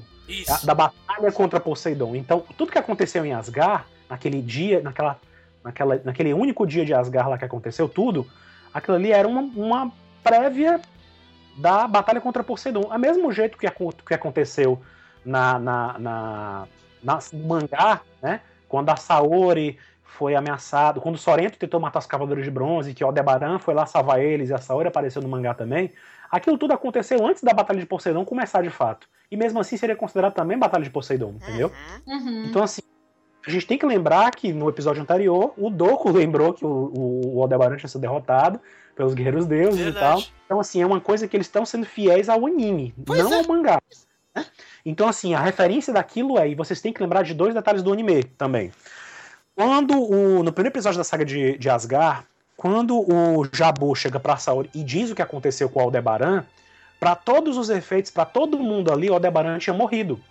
Todo mundo achava que o Aldebaran tinha morrido. Acontece aquele ataque do Shido, a Saori reúne os cavaleiros e ela acorda com eles o seguinte: o Yoga vai até Asgard para ver o que está acontecendo e uhum. o Tio vai até a, China, vai até Rosan para falar com o mestre dele. O Ikki desaparece, vai embora do nada e os outros cavaleiros ficam lá com ela, né? O Shun e o, e o, e o, e o Seiya. Mas o que aconteceu nesse, nesse tempo entre a, a, o ataque do Shido e a ida da Saori para Asgard? Aconteceram alguns dias aí, entendeu? Dias o suficiente pro Yoga ir até Asgard, se infiltrar, ser capturado, ser torturado, encontrar Freya e a Freya pedir ajuda dele e salvar ele e tirar ele do calabouço, entendeu? Eles dois saíram do calabouço. Entendeu? Ou seja, aconteceu um lapso de tempo aí que não é dito no anime. Tá. Não, é, não é muito citado no anime, entendeu? Então eu acho que é muito plausível pensar que a Saori, nesse meio tempo, foi até o santuário, né? Foi até lá o santuário, até porque ela tem que de alguma forma estar tá ciente de que os Cavaleiros de Ouro vão estar lá nas 12 casas protegendo lá e que está acontecendo alguma coisa em Asgard e que eles não sabiam até então o que era, né? Que poderia ser. Sabe-se que tinha um inimigo lá que tentou matar a, a, Saori e que esse inimigo tinha matado, entre aspas, o Aldebaran, né? Mais uma vez a história da, da percepção do que os personagens sabiam ou não, né? Enfim, a Saori foi até o santuário. Nesse momento, ciente ou ciente que o Aldebaran teria morrido, deve ter chorado em cima da armadura dele, né? Deve ter lamentado a morte dele. Nem que logo em seguida alguém tenha dito, ei, peraí, ele não morreu, não, ele tá ali vivo. É lá, bom. nem, que tenha acontecido. o problema. Ai, cara. Nem tinha acontecido isso, mas assim, você vê que quando a Marin nasce lá na frente, na cena do, do, do em Asgard, quando a Marin lembra do encontro dela com o Aldebaran, Sim. ele estava ferido, né? Ainda se recuperando, né? Ou seja, talvez ele estivesse até ainda convalescendo e agora que ele estava ali desperto naquele momento, né? Uhum. E que ele estava sem a armadura dele. Onde é que estava a armadura dele? Talvez na casa de touro, né? Guardadinho lá no castelo. E mais um. E, e quanto tempo se passou entre essa recuperação do, do Aldebaran, né? Até ele recuperar a consciência e falar pra Marin, pra Marin logo em seguida resolver ir atrás dos Cavaleiros de Bronze. Por que, que a Marin não foi exatamente no momento que a Saori partiu pra, pra Asgard? Por que, que ela não foi junto com eles? Porque ela tava no santuário, o Aldebaran só até então recuperou o sentido dele, né? Tava vivo de fato, e aí conversou com ela, e aí que ela se tocou, peraí que eu vou lá ajudar, entendeu? Ou seja, tem um período de tempo aí que é perfeitamente possível encaixar essa cena da Saori chorando na armadura de touro, entendeu?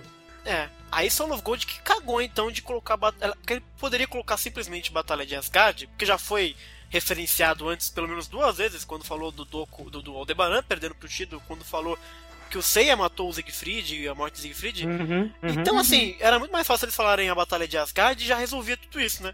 Que botou o Batalha de Poseidon e deixou todo mundo confuso. Tipo, como assim, cara? E, É verdade, né? é. Isso aí foi.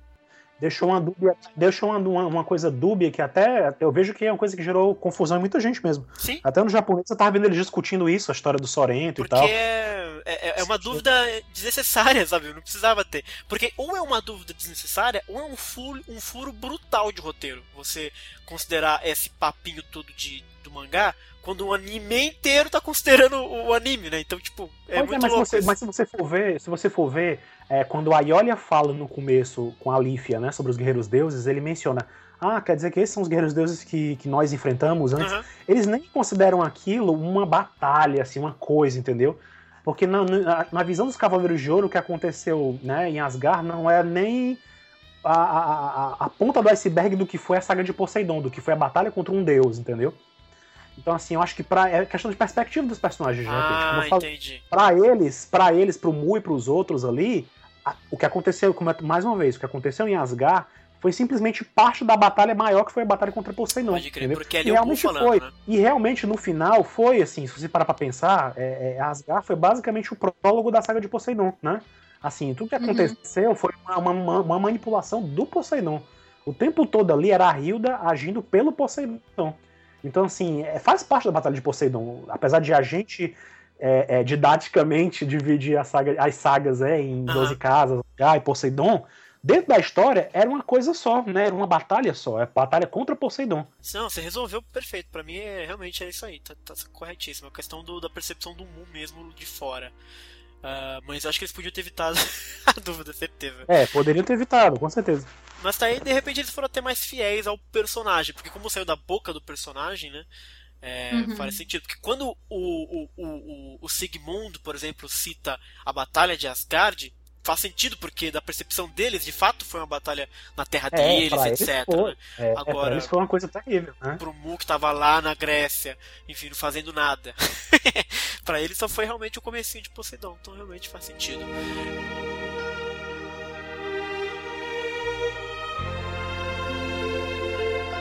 E aí mostra que explica isso das armaduras, né? E a questão do Aioria ter ganho a armadura divina é por causa do pingente, e aí mostra um outro retconzinho, que é a Saori dando pra ele um presente, que eu até achei isso super legal.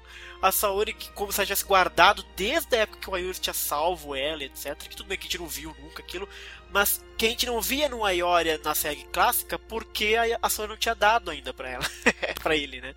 E aí ela dá quando acaba as 12 casas, etc. Uma lembrança do irmão.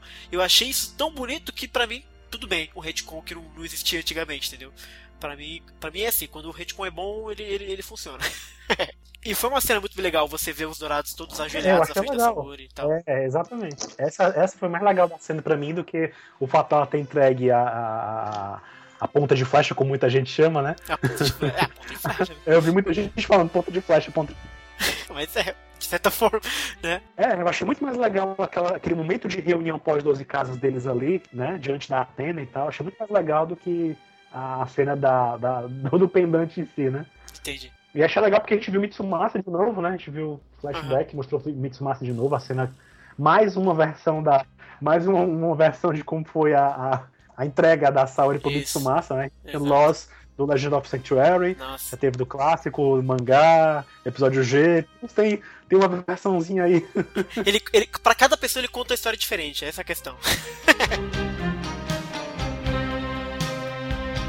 E aí, nisso tudo, né, com essa explicação mirabolante do Mu, que é a teoria do Mu, que a Saori saiu chorando todo mundo e aí rola isso. A armadura de escorpião não teve essa conexão com a Terra, não só de escorpião, mas a Division, por exemplo, também não, a própria do, do Mu também não, e entre outras. E aí não ia rolar. E aí. E aí cai por terra aquela nossa teoria, vocês não acham que cai não? Que de repente outro deus estava por trás fazendo isso acontecer? Pois é, aí que tá. A gente está considerando a história, da, a palavra da teoria do Mu, né? O Mu disse claramente que foi uma teoria, ele não sabe se é exatamente esse o motivo, né? E aí eu já tiro uma liberdade poética, eu acho essa teoria do Mu uma merda. Uh, pois é, será que não tem mais uma interferência a mais aí nessa história? Será que não tem outro. O, o Mas, ah, quer ver? A força de agir por ali, é... entendeu? Deixa, então. eu deixa, eu perguntar então uma coisa para vocês. Hum. Ok. Não teve então essa reação da. essa, essa coisa entre a Saúde e a armadura de Virgem a Saori não jogou nenhum fluido corporal Meu dela na, na, armadura de Virgem. Ok? Ok. Não é esse o caso? Isso. Né? Como que o Shaq então poderia saber dessas tretas todas, contar isso pro Mu e o Mu contar isso pra todos? Ué, ele sabia que a, que a Saori não chorou em cima dele. Ele sabia que a Saori chorou em todo mundo e ele ligou. Bom, ela, ah, ela okay. chorou na armadura do Aldebaran e chorou na armadura, sei lá, qualquer outro, na de câncer, por exemplo. E aí ele começou a montar, né? É, a gente não vê o Chaka contando isso pro Mu. O Mu, ele fala para eles, né, no, no, momento. Então, assim, eu acho que ele conversou com o Chaka. A história, a, a conversa com o Chaka não foi toda mostrada, né, é. realmente. A gente vê só um pedaço, depois lá na frente o Mu fala outro pedaço, né? Assim, eu acho que realmente o Mu deve ter conversado com o Chaka um bom tempo, né? E aí ele, eles devem ter chegado nesse, nesse entendimento, entendeu? De que, ó, é, é, se a armadura divina aconteceu, se o Shaka, se o Ayola tem esse poder e aconteceu isso, aconteceu aquilo, e eu tô com a daga divina, deve ser isso. Eu acho que eles é. foram encaixando as peças, entendeu? Eu não acho que o Shaka tenha esse entendimento. Pois é, assim, de repente faz sentido. De repente, a, a, a quem quer que tenha feito isso com eles, mandar eles pra Asgar, mandou juntar a daga de propósito, para dar aquela, aquela ajuda, entendeu? De alguma forma. Porque saberia que de repente não alguns não poderiam, nessa regrinha que eles criaram, não poderia ter armadura divina, mas com a é, daga é. conseguiria. Que é o caso do Miro, por exemplo. Então a regra é o seguinte: a armadura divina só vai rolar se tiver uma conexão fortemente com a Atena. Ponto. Algumas tem porque ela chorou em cima. Não, ponto não. Pera não? aí. Pera aí, pera aí. Primeira, primeira condição. Você tem que ter um. Você tem que chegar o seu cosmo até o limite. Tá, tudo bem. Isso. E Isso. segunda condição, tem que ter tido alguma, algum tipo de relação um pouco mais profunda com Atena. Seja sangue, choro, sei lá. Isso. Aí. E aí, mais ou menos, essa é a teoria do Mu, e é isso que o episódio nos faz acreditar, porque o Miro só desperta quando ele tá com a daga que tá embebedada lá do sangue da Atena, ok? Embebida. Embebida, desculpa. E aí, meu problema é, regra número 2, achei merda, primeiro achei ruim tudo, porque para mim, a Atena não ia ter muita influência nessa saga, entendeu? Então ia ficar um pouquinho distante, quem fazia as armaduras divinas acontecerem era essa entidade qualquer, não precisava nem ter ligação com a Atena. Porque, assim, se tem essa porra dessa ligação e os caras conseguem por causa disso, então, de novo, o Alan tá certo. Por que, que isso nunca aconteceu antes? Número 2. Que porra é essa de chorar em cima e funcionar como se fosse sangue? Porque a ideia do sangue é uma parada tão forte em Senseiya, inclusive o JP, que é um amigo meu que comenta isso comigo, ele tem essa. Ele fala isso pra mim, que eu nunca tinha reparado, mas como o sangue ele é importante em Saint Seiya. O sangue, você precisa doar o sangue para as armaduras voltarem à vida. Os dourados dão sangue para as armaduras e as armaduras ficam douradas em determinado momento em Poseidon. O sangue de um deus ele é uma parada super pura que faz as armaduras virarem divinas. Então eu achei um, um absurdo as armaduras virarem divinas porque ela chorou em cima é fluido, é. tudo bem, etc. Mas era tão forte a imagem do sangue, da coisa do sangue, é essa coisa até mitológica dentro da, do, do, universo de Sensei, do sangue e como isso conecta com as armaduras, que eles reduzirem isso ao fato dela ter chorado em cima, eu achei muito fraco isso. Eu não acho que seja simplesmente um fluido corpóreo da Atena que tem o poder de fazer isso. Eu acredito que tenha a vontade dela imbuída naquele ato ali. Tanto é que em Lost Canvas, quando o, o, o tema desperta a armadura divina dele no mundo dos sonhos e tal, tem uma coisa de ter sido atribuído isso àquela correntinha de flores que ele tem, entendeu? Nós ficamos a merda, a gente não consegue. Pois, que é uma coisa Xará, que, por favor, Xará. Deixa de ser, deixa de ser hate. Xará. Controle-se. Então, é, é, é, tem essa coisa de não é só uma questão do sangue, é uma questão também na vontade também, entendeu? Lógico, o sangue é o meio mais fácil de Então. repente, né? Porque o sangue é vida e etc. Mais ou menos. Mas, mas assim, se ela teve algum tipo de, de, de intenção, de qualquer forma lá, em qualquer tipo de, de pensamento para os Cavaleiros de Ouro e etc e tal, quando chorou e tal, aquilo estabeleceu uma conexão, né? Aquilo estabeleceu uma conexão. Por isso que eu acho que o episódio foi bem emblemático em dizer que tinha que ter alguma relação profunda com a Atena, entendeu? Tipo assim, a- se a Atena tivesse dado a bênção dele naquele momento, entendeu? Eu acho que o mesmo efeito teria sido dado se ela tivesse, sei lá, é, ungido de alguma forma as armaduras com qualquer outro líquido, entendeu? O fato dela ter empenhado a vontade dela de alguma forma nas armaduras é o que conta, entendeu? Então, mas aí não, não fica não fica coerente com a proposta do negócio, porque assim, Soul of Gold ele conecta com o anime. Se Lost Canvas teve cor- correntinha, etc, é Lost Canvas. Gold não tá conversando com Lost Canvas, não tá conversando com Ômega. E no anime, as armaduras reagem ao sangue, né? Ao sangue dourado, ao sangue di- divino. A gente já conversou antes o quanto, em podcasts anteriores, o quanto a gente percebe que conceitos das, da obra no geral, elas viajam entre, as, entre as, as diferentes obras. Ela não fica restrita só ali, entendeu? Existem coisas que perpassam Lost Canvas, existem coisas que perpassam Sentia Show, existem coisas que perpassam o episódio G. A história da adaga é um exemplo disso. A, a, a importância que a adaga teve na história toda ganhou uma proporção maior a partir do episódio G. E isso foi explorado a mais em Ômega, entendeu? Ou seja, eu acho que é besteira a gente se, se, a- se, se limitar a pensar que uma coisa que possa ter sido mostrada de uma certa forma de uma obra não pode de alguma forma repercutir em outras também, entendeu? Então, é que fica incoerente no anime. Essa é a questão. Porque se esse anime tá conectando com o anime Não clássico, acho, Xará, não acho. Honestamente, eu não acho que acho. diminui muito a força da- do, do- argumento do sangue, entendeu? Eu não, Não, acho- eu não, eu acho não, não questiono o negócio de sangue ou choro ou qualquer das coisas. Porque aí fica muito fácil você ter armadura Eu divina. questiono, não, eu questiono o seguinte, que, que foi o que tu comentou antes. Por que então eles não despertaram essas armaduras antes? Pra mim o ponto é esse. É, eu acho que um deus é capaz de fazer milhares de coisas que, que outras Isso. pessoas não, não são capazes. Então assim, pode, ela pode usar o sangue dela, que é com certeza muito mais poderoso do que o dos demais, mas ela pode usar outras coisas também. Ela, é, inclusive, pode fazer alguma coisa por sua própria vontade. Não é muito o que a Saori faz, né? Ela sempre se deixa ser levada, é, ser sacrificada, coisas do, coisas do gênero. Não, e o sangue. Mas, e outra é- coisa, ela, ela selou Deus usando papelzinho, selinho com o nome dela escrito, entendeu? Ou Sim, seja, ela, ela meio que abençoou aquele papel e colocou, né, também. Você vê que tem outras maneiras de ela manifestar. É, mas aí são coisas específicas, né? Mas o negócio de despertar a armadura divina, pra mim, ele é um problema no momento em que tu diz, ah, precisa ter contato com a Atena, tá? Beleza, mas contato já tinha antes, então tem É, alguma exato. outra coisa rolando aí. Porque se ela chora, caguei. A- a- O meu problema é com a força do argumento narrativo.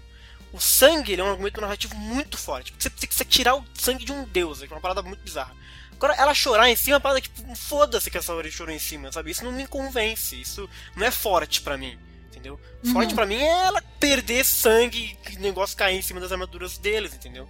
E ah, ele pode, de novo, ele- ela pode fazer lá uma- um, tri- um tricôzinho e dar pro Sei, ele vai ganhar armadura divina? Pode, eu, eu concordo com vocês. Só que qual que é a força narrativa disso? Pra mim é muito, muito fraco. Porque aí ela faz um, um pullover pra todo mundo e todo mundo ganha armadura divina. É muito fácil, entendeu?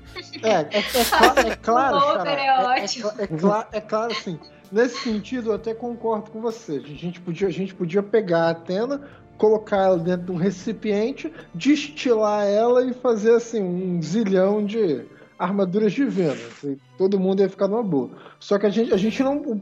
A, a grande questão pra mim, que gera pra mim o problema, é o primeiro pré-requisito. Assim, os Cavaleiros de Uhum. Ouro, pelo menos pra mim a princípio, já tinham cumprido aquele primeiro pré-requisito há muito tempo. Sim, exato. Então, assim, a considerar isso, já era pra eles terem manifestado essa armadura já há algum tempo. Exatamente. Pra mim, esse é Também. o problema. Assim, coisa de sangue líquido, pra mim, é menos importante. Aham. Que mais importante pra mim e que embanana um pouco a narrativa pra mim é essa. E aquela ideia do Deus externo, né, resolveria isso. O grande problema pra mim não é a segunda condição, é a primeira. Sim. É. É. E a agora as primeira, duas- a primeira condição, praticamente todos ali já cumpriram. Pô. O, o Chaka, por exemplo, já cumpriu, o Saga já cumpriu, Sim. o.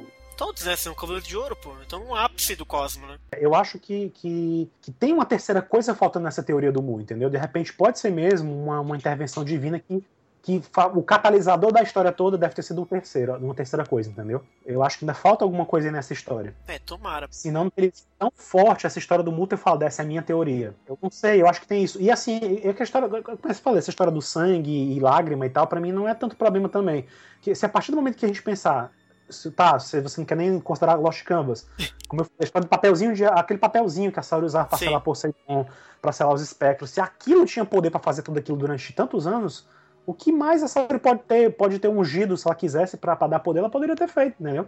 Então, assim, eu acho que não é o problema, não. Assim, particularmente, pra mim, o san- a história do sangue não fica enfraquecida por causa disso. Eu achei mais estranho essa história da, da, da- de não ter acontecido antes essa reação na armadura divina, o que me leva a crer essa história de ter um terceiro elemento ainda faltando na história. E o mais ainda, mais estranho pra mim foi o fato da Saori estar sempre chorando em cima do- das armaduras É, também. Puta negócio bizarro, bizarro velho. pra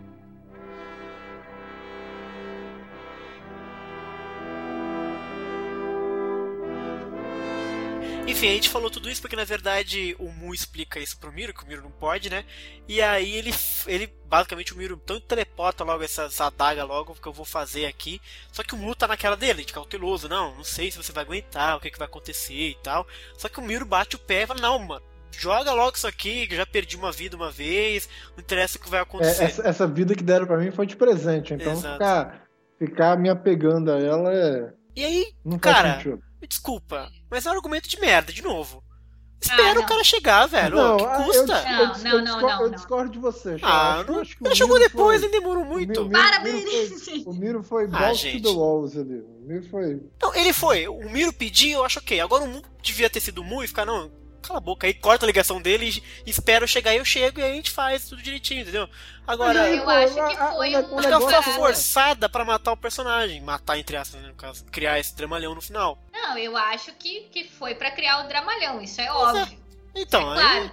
Só que eu acho que tá condizente com a personalidade do Miro. Ele é um cara impulsivo, ele faz as coisas que Com dão, certeza. dão na Sim, telha sim. dele. Também acho, também Entendeu? acho. Só acho que o Mu podia ter sido um pouquinho mais. Ah, mas Não tinha aí. tempo. Não. O, o, pro- o problema que eu tenho ali é o seguinte: eu até, por exemplo, assim, não tinha tempo para eles, pro Mu ser cuidadoso ali. Porque tava rolando sugação de energia lá direto. Ah, gente, não sei. Ok. Ok. Isso tava bastante visível lá. Nem tanto, vai. O Mu podia teleportar a adaga dele pra lá, ou podia ele se teleportar pra lá. Cavaleiro de, Cavaleiro de Ouro pro rec aí. É, isso, isso foi que me Ai, pegou mais, assim. Só que daí eu fiquei pensando que talvez ele fosse gastar muito mais da energia dele pra ele se teleportar junto com a, com a adaga, entendeu? Também é verdade. Eu acho que ele, tipo, ia ficar num ponto assim, tipo, vou, vou morrer. Mas eu realmente acho que não tem essa emergência toda, não. Não, eu também O fiquei com a episódio nem passou que que não não. tava tão emergente assim. Eles passaram o quê? São, faz cinco dias que eles estão lá sendo sugados. Espera um minutinho a mais que o Mu já um chega. minutinho na frente do negócio, né, Chará? Ah, Pô, gente, os outros teriam destruir as outras duas na e diminuir um frente, na- pouquinho. Na, boca do inferno ali. Dava distância um pouco, esperava, custava pra ser um pouco mais Não inteligente. dá, brother. Mas não dá. Ele é, é- porque assim, ele, ele é. Ele é. Ele é desesperado, essa coisa, né? O Miro e tal, mas ele não pode ser burro, né, gente? Não, Uma coisa é não você ser. Eu acho que ele foi burro. Eu acho que ele foi condizente com a personalidade É. dele. Eu não sei, acho que tem um, um- limite aí muito tênue entre a burrice, viu? Pois Tem é. duas coisas aí. É, a primeira é que ele, ele tá condizente com a personalidade. De- desde o primeiro episódio que ele apareceu, ele tava assim: ah, não vai lá porque não sei o quê. Foda-se, vou ir. É, o azar. Cavaleiro do Foda-se, isso.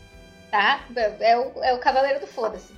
Segundo, é que é, ele é o que mais está disposto a morrer de novo Total. pelos seus próprios ideais. Eu- os outros estão ali, ah, não, eu quero aproveitar, ah, não, eu quero fazer não sei o quê. Não, ele tá, tipo assim, tem que resolver a parada e eu vou me jogar de qualquer jeito que for. Então, de novo, tá de acordo com a personalidade dele. E tem Eu um terceiro acho- ponto que me veio à cabeça agora. Deixa eu dar uma ideia nesse terceiro ponto. Talvez É. o Milo saiba que ele não vai morrer. Eita. Se o Milo sabe que ele não vai morrer, ele faz aquilo assim numa boa. Hum. E depois a gente, depois os caras ficam com a impressão de que ele morreu, porque a- as raízes da Yggdrasil catam ele, levam ele lá para o cu do conde. É, ele vai lá pro lugarzinho do lado do, do Afrodite, com certeza. Isso é certo que vai acontecer. Agora, é, eu fiquei mais com essa impressão, assim, de que o Mu poderia ter feito alguma coisa.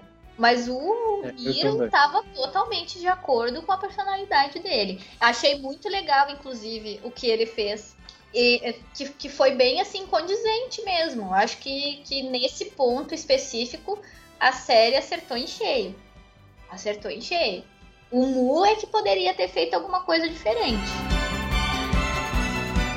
E aí, se a gente puder continuar, na verdade, assim, aí o Miro convence, né, o Mu, o Mu teleporta a adaga pra ele, e aí todo mundo queima o Cosmo absurdamente, e a armadura divina aparece para os três, para o Miro, pro Aldebaran e pro Aioria. Eles soltam golpes super legais na árvore, ó, curti bastante os golpes que soltaram, tal. O André só observando também no Big Brother dele. E eles destroem tudo, basicamente, né? Destroem. O Aldebaran percebe que parou de absorver o cosmo. O Doku menciona que ele tá transbordando de energia. Aí eu pensei, bom, se ele tá transbordando de energia, eles vão dar um pau federal nesses guerreiros deuses agora. Mas enfim, né? e aí os dois estão cansados, né? O Aldebaran e o Ayora estão sendo segurados ali pelo Shuri e pelo, e pelo Doku, né? E aí o Miro, teoricamente, né? Ele tá com aquelas marcas. Não, não tem o Canvas né, pra segurar não tem ele. ninguém né? pra segurar ele, ele É. cai. O, o que o episódio nos faz acreditar é que ele morre, né? Ele diz agora, continuem vocês, cai, e a Yggdrasil enrola ele e todo mundo vê que, né, cai lá ó, a, a estrela cadente, todo mundo acha que ele morreu, o Mu chega e começa a chorar, um puto um dramalhão. Só que, de novo, é dois problemas pra mim. Primeiro o Mu ah, concordar com, com o Miro e entregar. Passado isso, tudo bem. Aí de novo ele vai, ele vai morrer de estafa, gente. Eu não aguento esses caras morrendo de estafa, sério. Não aguento mais. Não dá. Não- nem, nem, tudo bem, ele apanhou do Camus, ele apanhou e tal, mas, É, gente, eu, não é um de eu- ouro, eu acho que eu- gente. eu acho que eu concordo com você, cara. Se fosse pra morrer de estafa, tinha que ser uma parada muito mais sinistra. Exato, ele morreu sozinho de estafa, É porque, sozinho. tipo assim, é, é- ele- é- é claro que a gente pode pensar assim, pô, estavam sugando o cosmo dele e ah, tal. gente, para. Só que Hum. A única coisa que ele fez ali foi lançar o golpe mais forte dele. Exato. Só. Sim. Então, assim, É, eu não, bota eu não ali pra ver se ele vejo. ia morrer. de Eu não vejo como ele pode ter morrido de estafa. É por isso que eu tô dizendo o seguinte: ele falou, agora, agora façam isso vocês, porque ele tava sem energia. Então ele só deu uma dormida ali. Entendi, E no que entendi, ele dá a dormida ali, a raiz vai lá, leva ele e vai embora. entendi. Capturou ele e provavelmente ele vai aparecer lá É. naquele esquema lá, né? Pode Sim. ser, aí, pode pô, ser. aí, aí, aí, à medida que o cosmo dele desaparece, pô, o cosmo do cara desapareceu, não sei o que. Aí o, o Mu não acha o corpo dele lá e fica assim, pô, o cara deve ter morrido mesmo. Ah. Não, porque vamos combinar, quem chorou com essa morte? Só, o- só o Moon chorou com essa morte. Não, É, só o Mu até o só o Mu Mu até agora, porque, porque tem, tem uma treta aqui, uma, uma treta que hum, até me, pre- Ah. me preocupa um pouco pro desenvolvimento futuro desse personagem, Qual que é personagem? o Camus. Ai, ai, ai. O melhor amigo do Camus morreu ali. É, o Camus deu aquela cagada, acho. eu fiquei, eu fiquei me perguntando assim, qual que vai ser o destino do Camus agora na série? Porque o, em tese, o melhor amigo dele morreu ali. Eu achei, Então, vai inclusive, que o Camus ia aparecer ali, aparar o Miro e os dois iam ficar vivos e felizes pra sempre, entendeu? Mas não, o Miro realmente morreu de estafa. E, entendeu? Aí eu fiquei, ué, que será? Porque é muito pouco pra ele, pra ele desmaiar assim, gente. O Miro tá muito fraco em Soul of Gold, vamos me perdoar. O Miro não é fraco assim. Eu achei mais estranho porque o. Não sei se é porque o Milo, o Milo ficou constantemente em ação, né? Por assim dizer. Mas o, o, o, o- nenhum momento a gente vê o Aldebaran, né, nem o Doku sofrendo com a marca da, da, da do Henry, como foi o caso do Milo, né? Que ele tava o tempo todo com a marca lá pulsante lá nele. É, exato.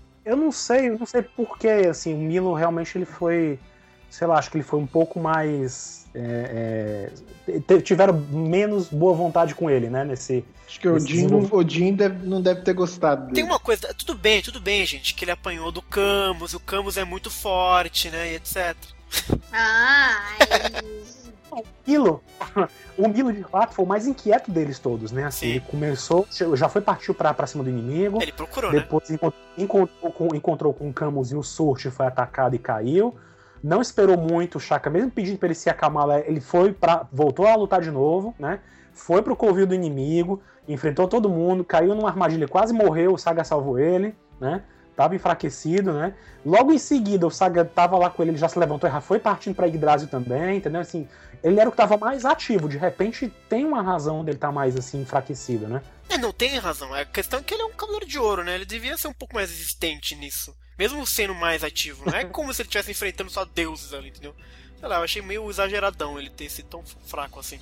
É, mas igual eu não consigo não gostar do Miro. Eu também não. Eu sempre achei ele um personagem muito legal, cara gosto. Eu acho que ele é muito assim, desde que ele foi criado com aquela personalidade, tipo, tudo encaixa assim na história dele. Aquela cena dele segurando o Camus pelo pescoço em Hades é tipo maior prova disso. Assim. é, uhum. o cara é aquilo ali, sabe? Ele, ele faz o negócio na hora, assim, que dá na telha e ele pode até se arrepender depois e tal. Mas ele pensa. Mas ele mas ele nem, não pensa, exato. Ele é muito impulsivo, assim. Ele faz o negócio na hora e seja o que Deus quiser.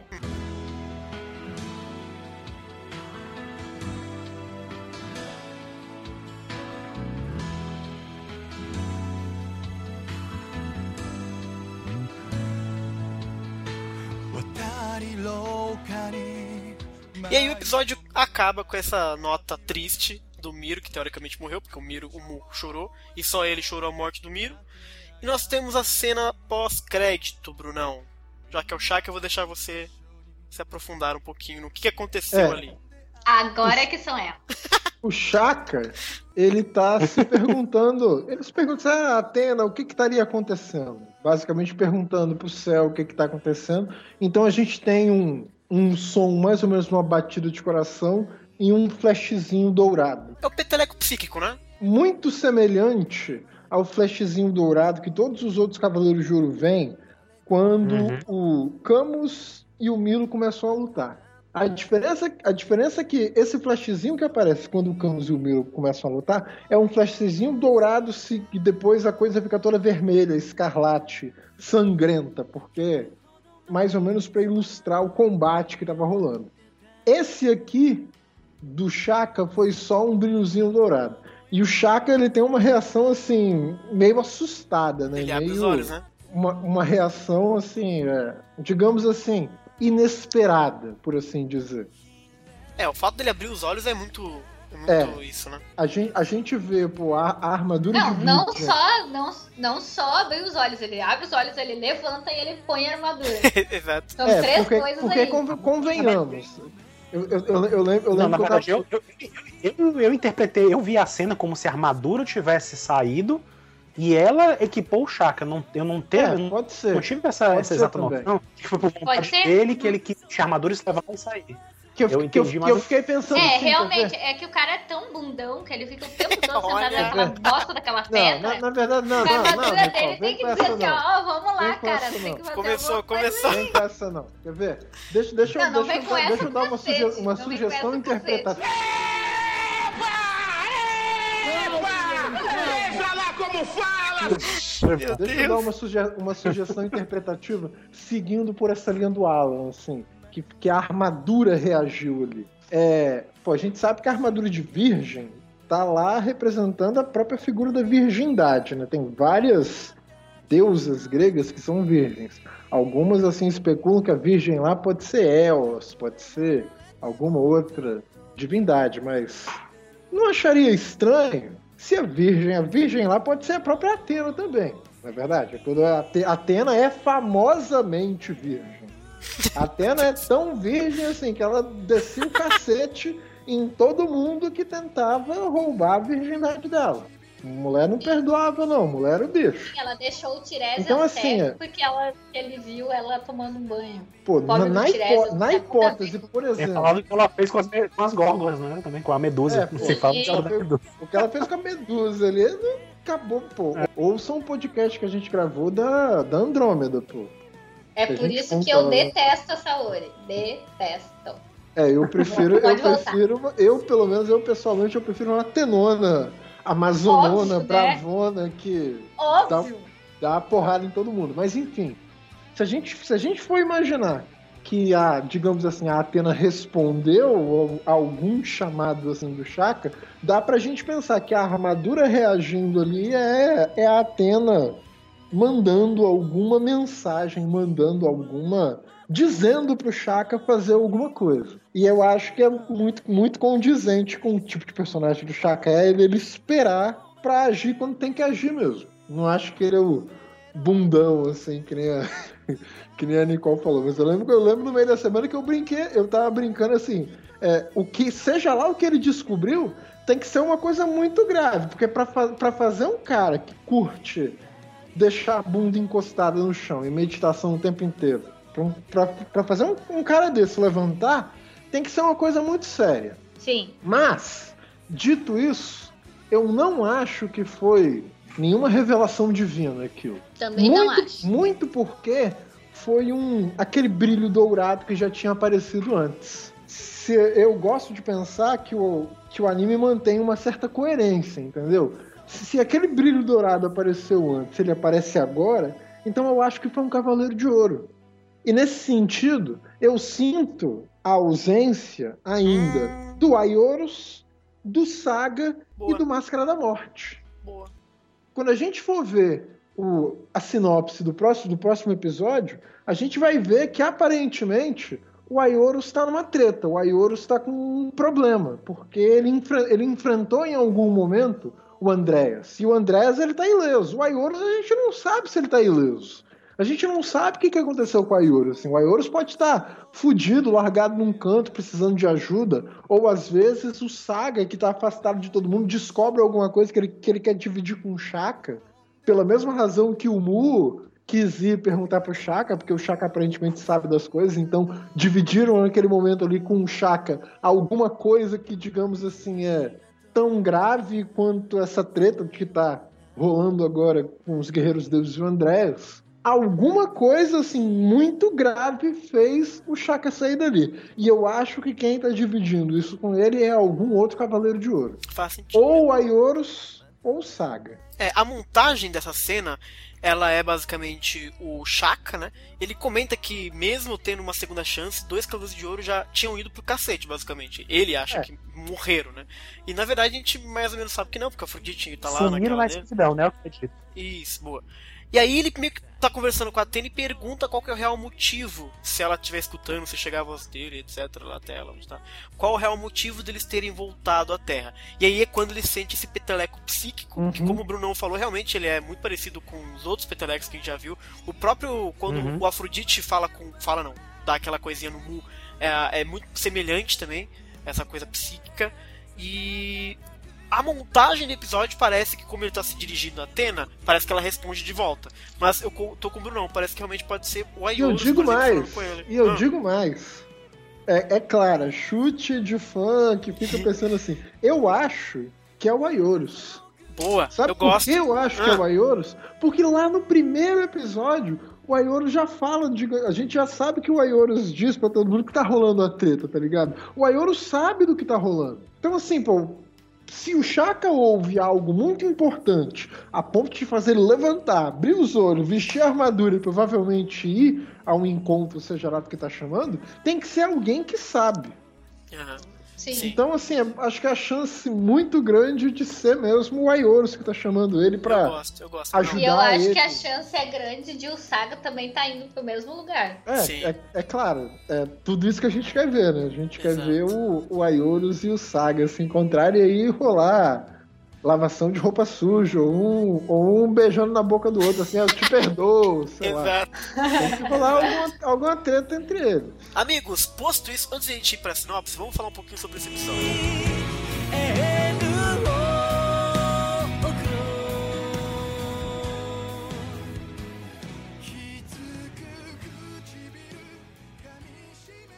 Gostaram do episódio? A gente falou no comecinho que uns gostaram, eu achei gostei, meio salgado. Você gostou, Bruno? Eu gostei. Gostei muito por causa desse- da, da coisa do Finn Winter, da aparição do Camus, eu achei maneira. Do Camus? Não, desculpa, do Shura. A aparição Ah, bom. do Shura eu achei- eu achei maneira. Rapaz, mas que implicância você tá com o Camus? Você que falou do Camus, não fui eu, pô. É que se ele apareceu e eu não vi, eu precisava ver de novo. Mas enfim, eu, eu, eu, é claro que, de novo, tem todos aqueles problemas que a gente. Nossa senhora. que eu, eu nem, nem vou falar aqui, porque a gente falar. já. Acho que, nem, acho que nem compensa falar, porque. Já falamos eu, acho que, eu acho que, infelizmente, vai ser uma constante em todos os episódios. Sim, sim, Eu era, acho que esquece. se, se a gente fosse ver uma coisa um pouco mais trabalhada, acho que já era pra gente ter visto. Já tinham momentos que.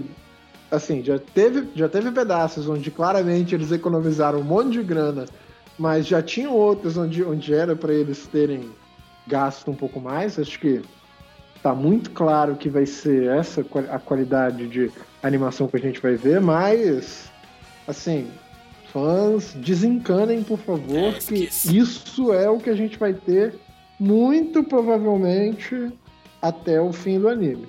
Então assim, eu já desencanei disso, então eu tô, continuo Mas eu, me eu, achei, eu achei curioso. Eu achei curioso como nesse episódio particular, tecnicamente falando, eu achei que eles foram mais bem. bem eles foram melhor. eh, Não sei nem como dizer, eles trataram melhor o Mu, entendeu? As cenas em que o Mu aparece, eu sinto elas um pouco mais Sim, bem sim. desenhadas do que a dos outros personagens, É né? verdade. Tem alguns planos aqui acolá que eu achei bonitos, achei legal, mas no geral, realmente, a qualidade não foi, não foi uma das melhores. O que talvez indique também, né? Como vocês falaram aí, né? De repente pode estar sendo uma economia para lá na frente fazer uma coisa melhor também, né? Lembrando né? que esse episódio, se você par- parar pra pensar aqui nos DVDs, nos DVDs Blu-rays que vão ser lançados, né? O episódio 1, 2 e 3 vai ser do primeiro Blu-ray, que vai ser lançado no finalzinho de julho. O seguinte, o segundo, o segundo Blu-ray DVD vai ser justamente o episódio 4 e o 5, né? Então, assim, o 4 foi bom, né? No geral, assim, foi muito bom, tanto no sentido do roteiro, como também em qualidade técnica, Sim. foi boa, né? É, não, Teve não- menos possível, problemas do que, do que outro, do que o anterior. Então, assim, eu acho que eles estão meio que, né, fazendo uma alternância, né? Vai sendo um bom Pra e cada outro ruim, tem um um- bom outro... Entendi, entendi. Talvez, é, talvez seja isso. Mas também eu tô contando que, lógico, que haja melhoria em todos os Blu-rays, né? Que todos eles tenham melhorias no- nos desenhos e tal, nos traços. E... É, eu pessoalmente sobre o episódio, sempre acontece isso. Quando eu vejo pela primeira vez, quando abro na Crunchyroll, eu fico maluco, parece uma criança vendo Sensei. E aí eu vejo pela segunda vez e começo a ver as coisas que não me desa- desagradam um pouco. Tecnicamente o Bruno já disse, já é uma merda mesmo, já desencanei de, de esperar coisa boa. Até achei que esse episódio, na verdade, me chamou mais atenção negativamente o traço, no sentido deles terem Uhum. coisas bem feias assim acontecendo. Mas Uhum. enfim, como já desencanei, já foi. Agora, esses pontos que eu levantei durante a gravação, ah, esse é o episódio que eu menos gostei, de todos até agora, por exemplo. Eu gostei do, do, do, do Shura, Shurinha achei foda pra caralho. Achei toda aquela. A, parte, a participação do Shura achei muito boa. E é curioso porque o Shura nem é um personagem que eu gosto muito, esse dos Dourados, acho que é um dos que eu menos ligo pra ele. Mas eu achei Shurinha demais, muito bacana. Agora, toda a construção narrativa dessa coisa de conversar telepaticamente, achei uma muleta muito, muito preguiçosa, que funciona pra deixar a coisa muito mais simples, mas eu não. me- quando eu vi pela primeira vez, eu já achei muito esquisito, todo mundo falou com todo mundo, achei tudo um carnaval. É... Então, assim, ele se salvou só por esse momento do Churinha mesmo, assim. O resto, achei essa coisa da armadura divina um problemão que eles se meteram mais pra frente. Até pra, por causa disso, de por que, que eles não fizeram isso antes, então, etc. Eu espero que eles resolvam, resolvam mais pra frente. Mas eu acho que eles inseriram muito Atena na história. Eu tinha imagem de que a Saori, ela tava muito à parte, muito lá no problema dela de, de Hades, que né, faz sentido, porque ela tá realmente sofrendo, mundo lutando lá ainda. Eu já comecei a achar que eles começaram a adicionar muito a Atena na história. O Shaka tá falando com ela, sabe? Achei desnecessário o Shaka querer falar com ela. Ele devia entender que ela tá ocupada e, enfim, dar um jeito de, de resolver o problema dele sozinho. Achei fanservice mostrar os cabelos de bronze, não acho que precisava, dava pra ele ter resolvido de uma forma muito mais criativa. Então, assim, dos episódios, esse foi o que eu menos gostei, cara. Assim, se eu fosse colocar de 0 a 8 nessa anotação de Araya Chique, eu daria ali 3 notas, 3 de 0 a 8, tranquilo. É, Ah, de 0 a 8, é, de 0 a 8. aque- Eu não lembrava, eu não lembrava daquele quando perguntou no começo, eu não, pergun- não lembrei desse- dessa nossa escala, escala 8 sentidos, eu não lembrava disso. é de 0 a 8 sentidos, eu dou 3 sentidos e só o Churinha. Churinha só. Não, eu dou. Esse Eu ponto é 5, então. dou. Calma aí, calma aí. Quanto você dá, Alan? Aliás, 5 não, desculpa, eu dou um 6. Dou um Seis. 6.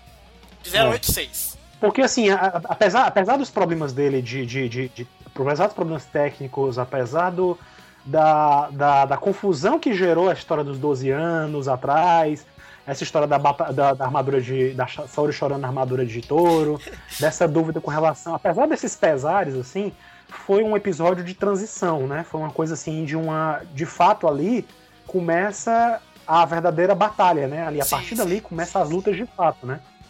E, enfim, então por isso, por ser episódio de transição, geralmente os episódios de transição não são muito bons. Em toda a história de Saint Seiya, você pode ver aí, vários episódios de transição não são. Quando tem uma virada no arco, de um arco para outro, sempre tem alguma coisa. E eu acho que cumpriu-se nessa essa parte de. chegamos em Asgard e estamos nos, nos achando aqui. E agora já tô na fase de estamos entrando no covil do inimigo e lutando. Já é uma. Pra mim já é uma- um momento de virada da história aí, né?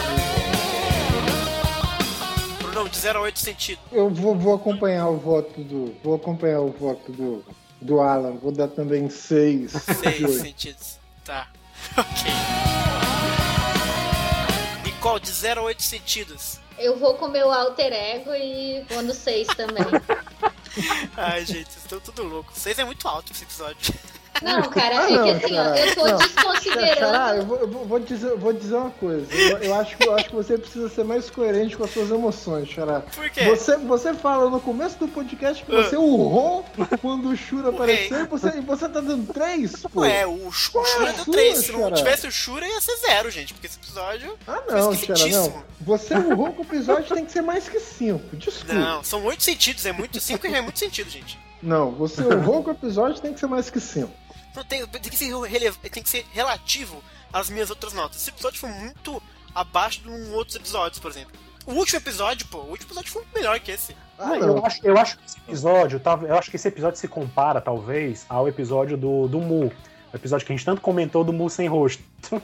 É, exato. E mais ou menos que porque ali também teve uma foi tanto ao- foda. ao né? dois.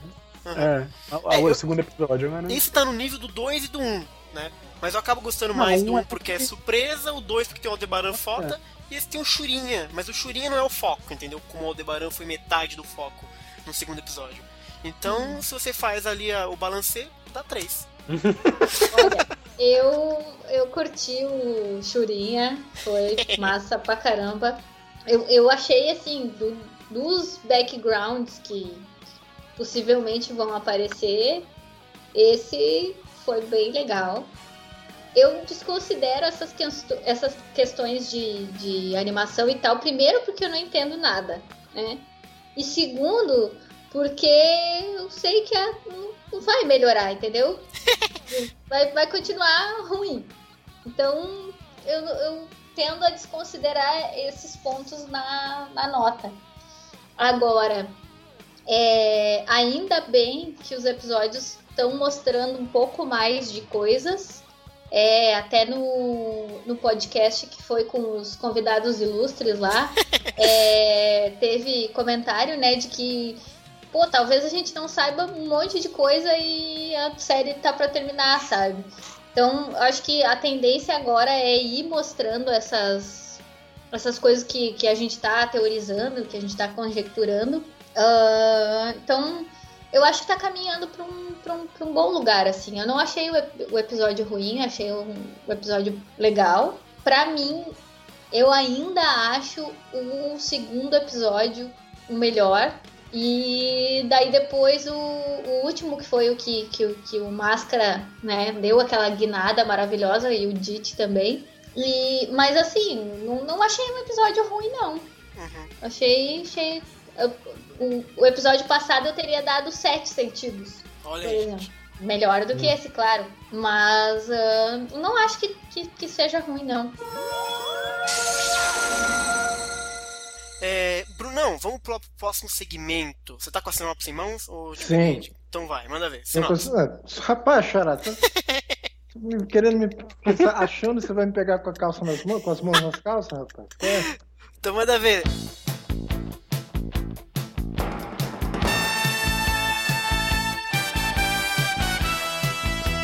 Sinopse do sexto episódio de Soul of Gold, extraído diretamente do site da Tizen. Apreciem o site, por favor, que ele é muito legal. Valeu. Invasão. Os sete recintos da Yggdrasil.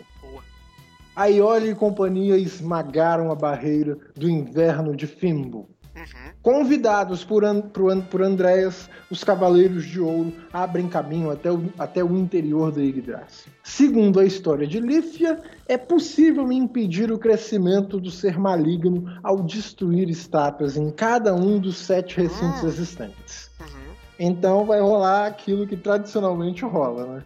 Cada cavaleiro defendendo um lugar e os Cavaleiros de Ouro vão. Os Cavaleiros vão ter que destruir as sete para depois se reunir e enfrentar o, o Last Boss, né? O último chefe. É. Tá, agora a pergunta é: por que essa filha da puta da Lia não, na, da Lífia não fala as coisas antes?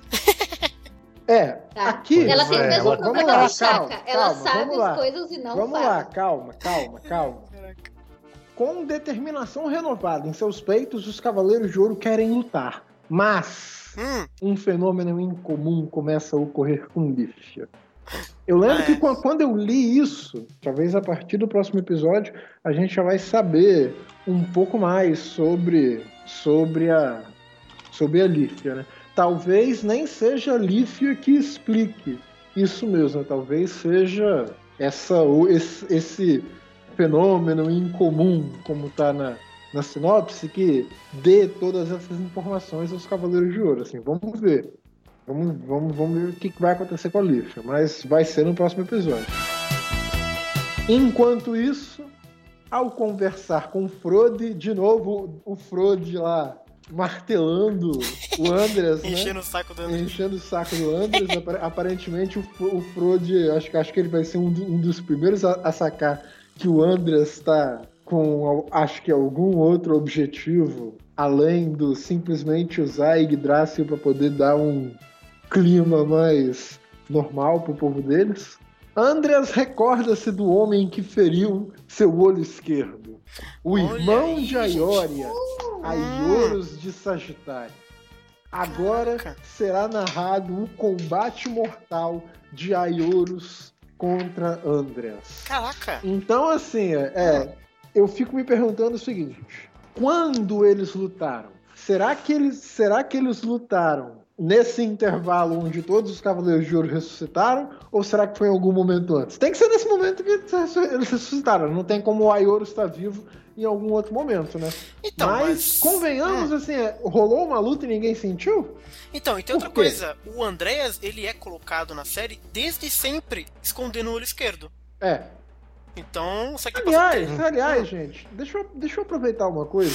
Eu vi um fã Deixa eu lembrar onde eu li isso. Desculpe, me desculpe, eu não vou lembrar exatamente onde eu li agora, então não vou poder dar os devidos créditos. Mas eu vi um fã fazendo assim. A gente, a gente falou, por exemplo, no episódio 3, como que o, o Surt de Eichsner lembra Ah. muito o Alberich. sim. Mas eu li Hum. um fã comentando como que o Andreas parece o Alberich. É mesmo? Ah, Lembrem-se por causa do- assim, pô. do cabelinho o- tal. Não só por causa do cabelinho, pô. É, se a gente for pensar assim, no lugar onde o Andreas fica, aparentemente dentro da Yggdrasil, verdade. tem um monte de joias. Cristais. não? Cristais, ametista, essa coisa assim. Uhum. O cabelo dele é muito semelhante ao cabelo do Albert, no, no sentido de que esconde um lado do rosto, Sim, tem sim. a mesma cor e tal. E o Andreas aparentemente também controla a vegetação. Ah, é verdade. Nossa, pode Uhum. crer, velho. Então, Que pô, é, acabei, acabei É, de lembrar disso, vale, acho que vale ressaltar, assim, acho que É. mais, acho que o, o Albert é muito Tem- mais parecido com o Andreas do, que com, o- verdade. do que com o Sur. Pode É, crer, tem mano. grandes chances deles terem algum relacionamento. A, a- a teoria do, do, do fã em questão, que eu também não lembro o nome, mas realmente eu vi. Eu vi, eu vi que ele comentou em algum grupo e aí andaram replicando, né? Eu, eu- eu até vi no, no- na página Sensei Soft Gold Latinoamérica Brasil, que é do meu amigo Luiz, né? Ele replicou essa, essa teoria do fã, né? E é, é, curiosa, né, assim, porque realmente faz sentido. Ele pode ter, de repente, algum parentesco com, com a família do, do Alberich e tal, a gente não sabe. Né? De repente pode ter essa relação aí. E essa história de tomar asgar e tal, é, é. é muito. É a roupinha dele. Até a roupinha que ele usa lembra a roupinha que o Alberich teve naquele sonho dele, aquele delírio de, de, de, de dominação que teve. Exato. Tem, tem um negócio aí. Que negócio? O, o Andreas já aparece com o rosto coberto, então essa, essa parada aí com a Euros já passou. O que me deixa muito puta, porque daí vai mostrar o Aeorus eternamente em flashback, sabe? Pô, deixa o cara viver um pouco, eu quero ver ele na tela, sabe? Exato. tipo, o cara nunca faz nada no presente, é sempre no passado. Foi o que eu falei. É, eu tô com um pouquinho de medo de não ter também ele dentro da Ah, eu, que, eu queria ver Porra, ele. Pô, seria muito massa ele vendo a Ioria, por exemplo. Exato. Pô, ia ser demais eles, isso aí. Eles iam dar esse mole, velho, não é possível, sério. Olha, se é, teve se, Churinha, se, eu, eu tô com esperança. Se o, Aio, se o Se apareceu não, Churinha, Churinha salva. Se, se o Aioros não aparece no tal julgamento do Saga, mano, pô, é. fudeu, né?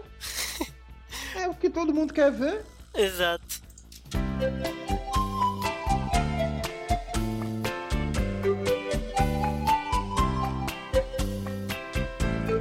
Posso dar uma pequena observação, uma pequena observação cômica sobre esse, sobre esse episódio? Qual episódio? Esse episódio que a gente que a gente está comentando certo. agora. Aconteceu uma coisa que nunca tinha acontecido antes na história de Sensei. Sabe qual é? Hum. Hum. O escudo de dragão não quebrou. ah, é verdade. o escudo de dragão não quebrou. É porque era uma ilusão, né? É, é porque assim o de verdade quebraria, com certeza. Ai, que maldade, gente, que maldade. maldade. Maldade nada, é verdade. Fora.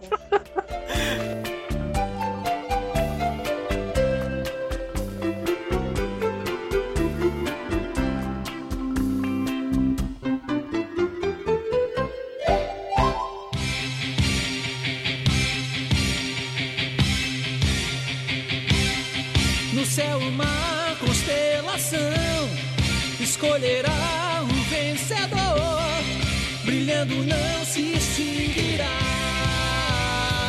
até cumprir sua missão. É, Nicole, tá ok? Oi, tô aqui. Tá no fundo. Tô fazendo café. Pera aí, deixa, deixa ela sentar e, Exato. e aí a gente começa, é melhor.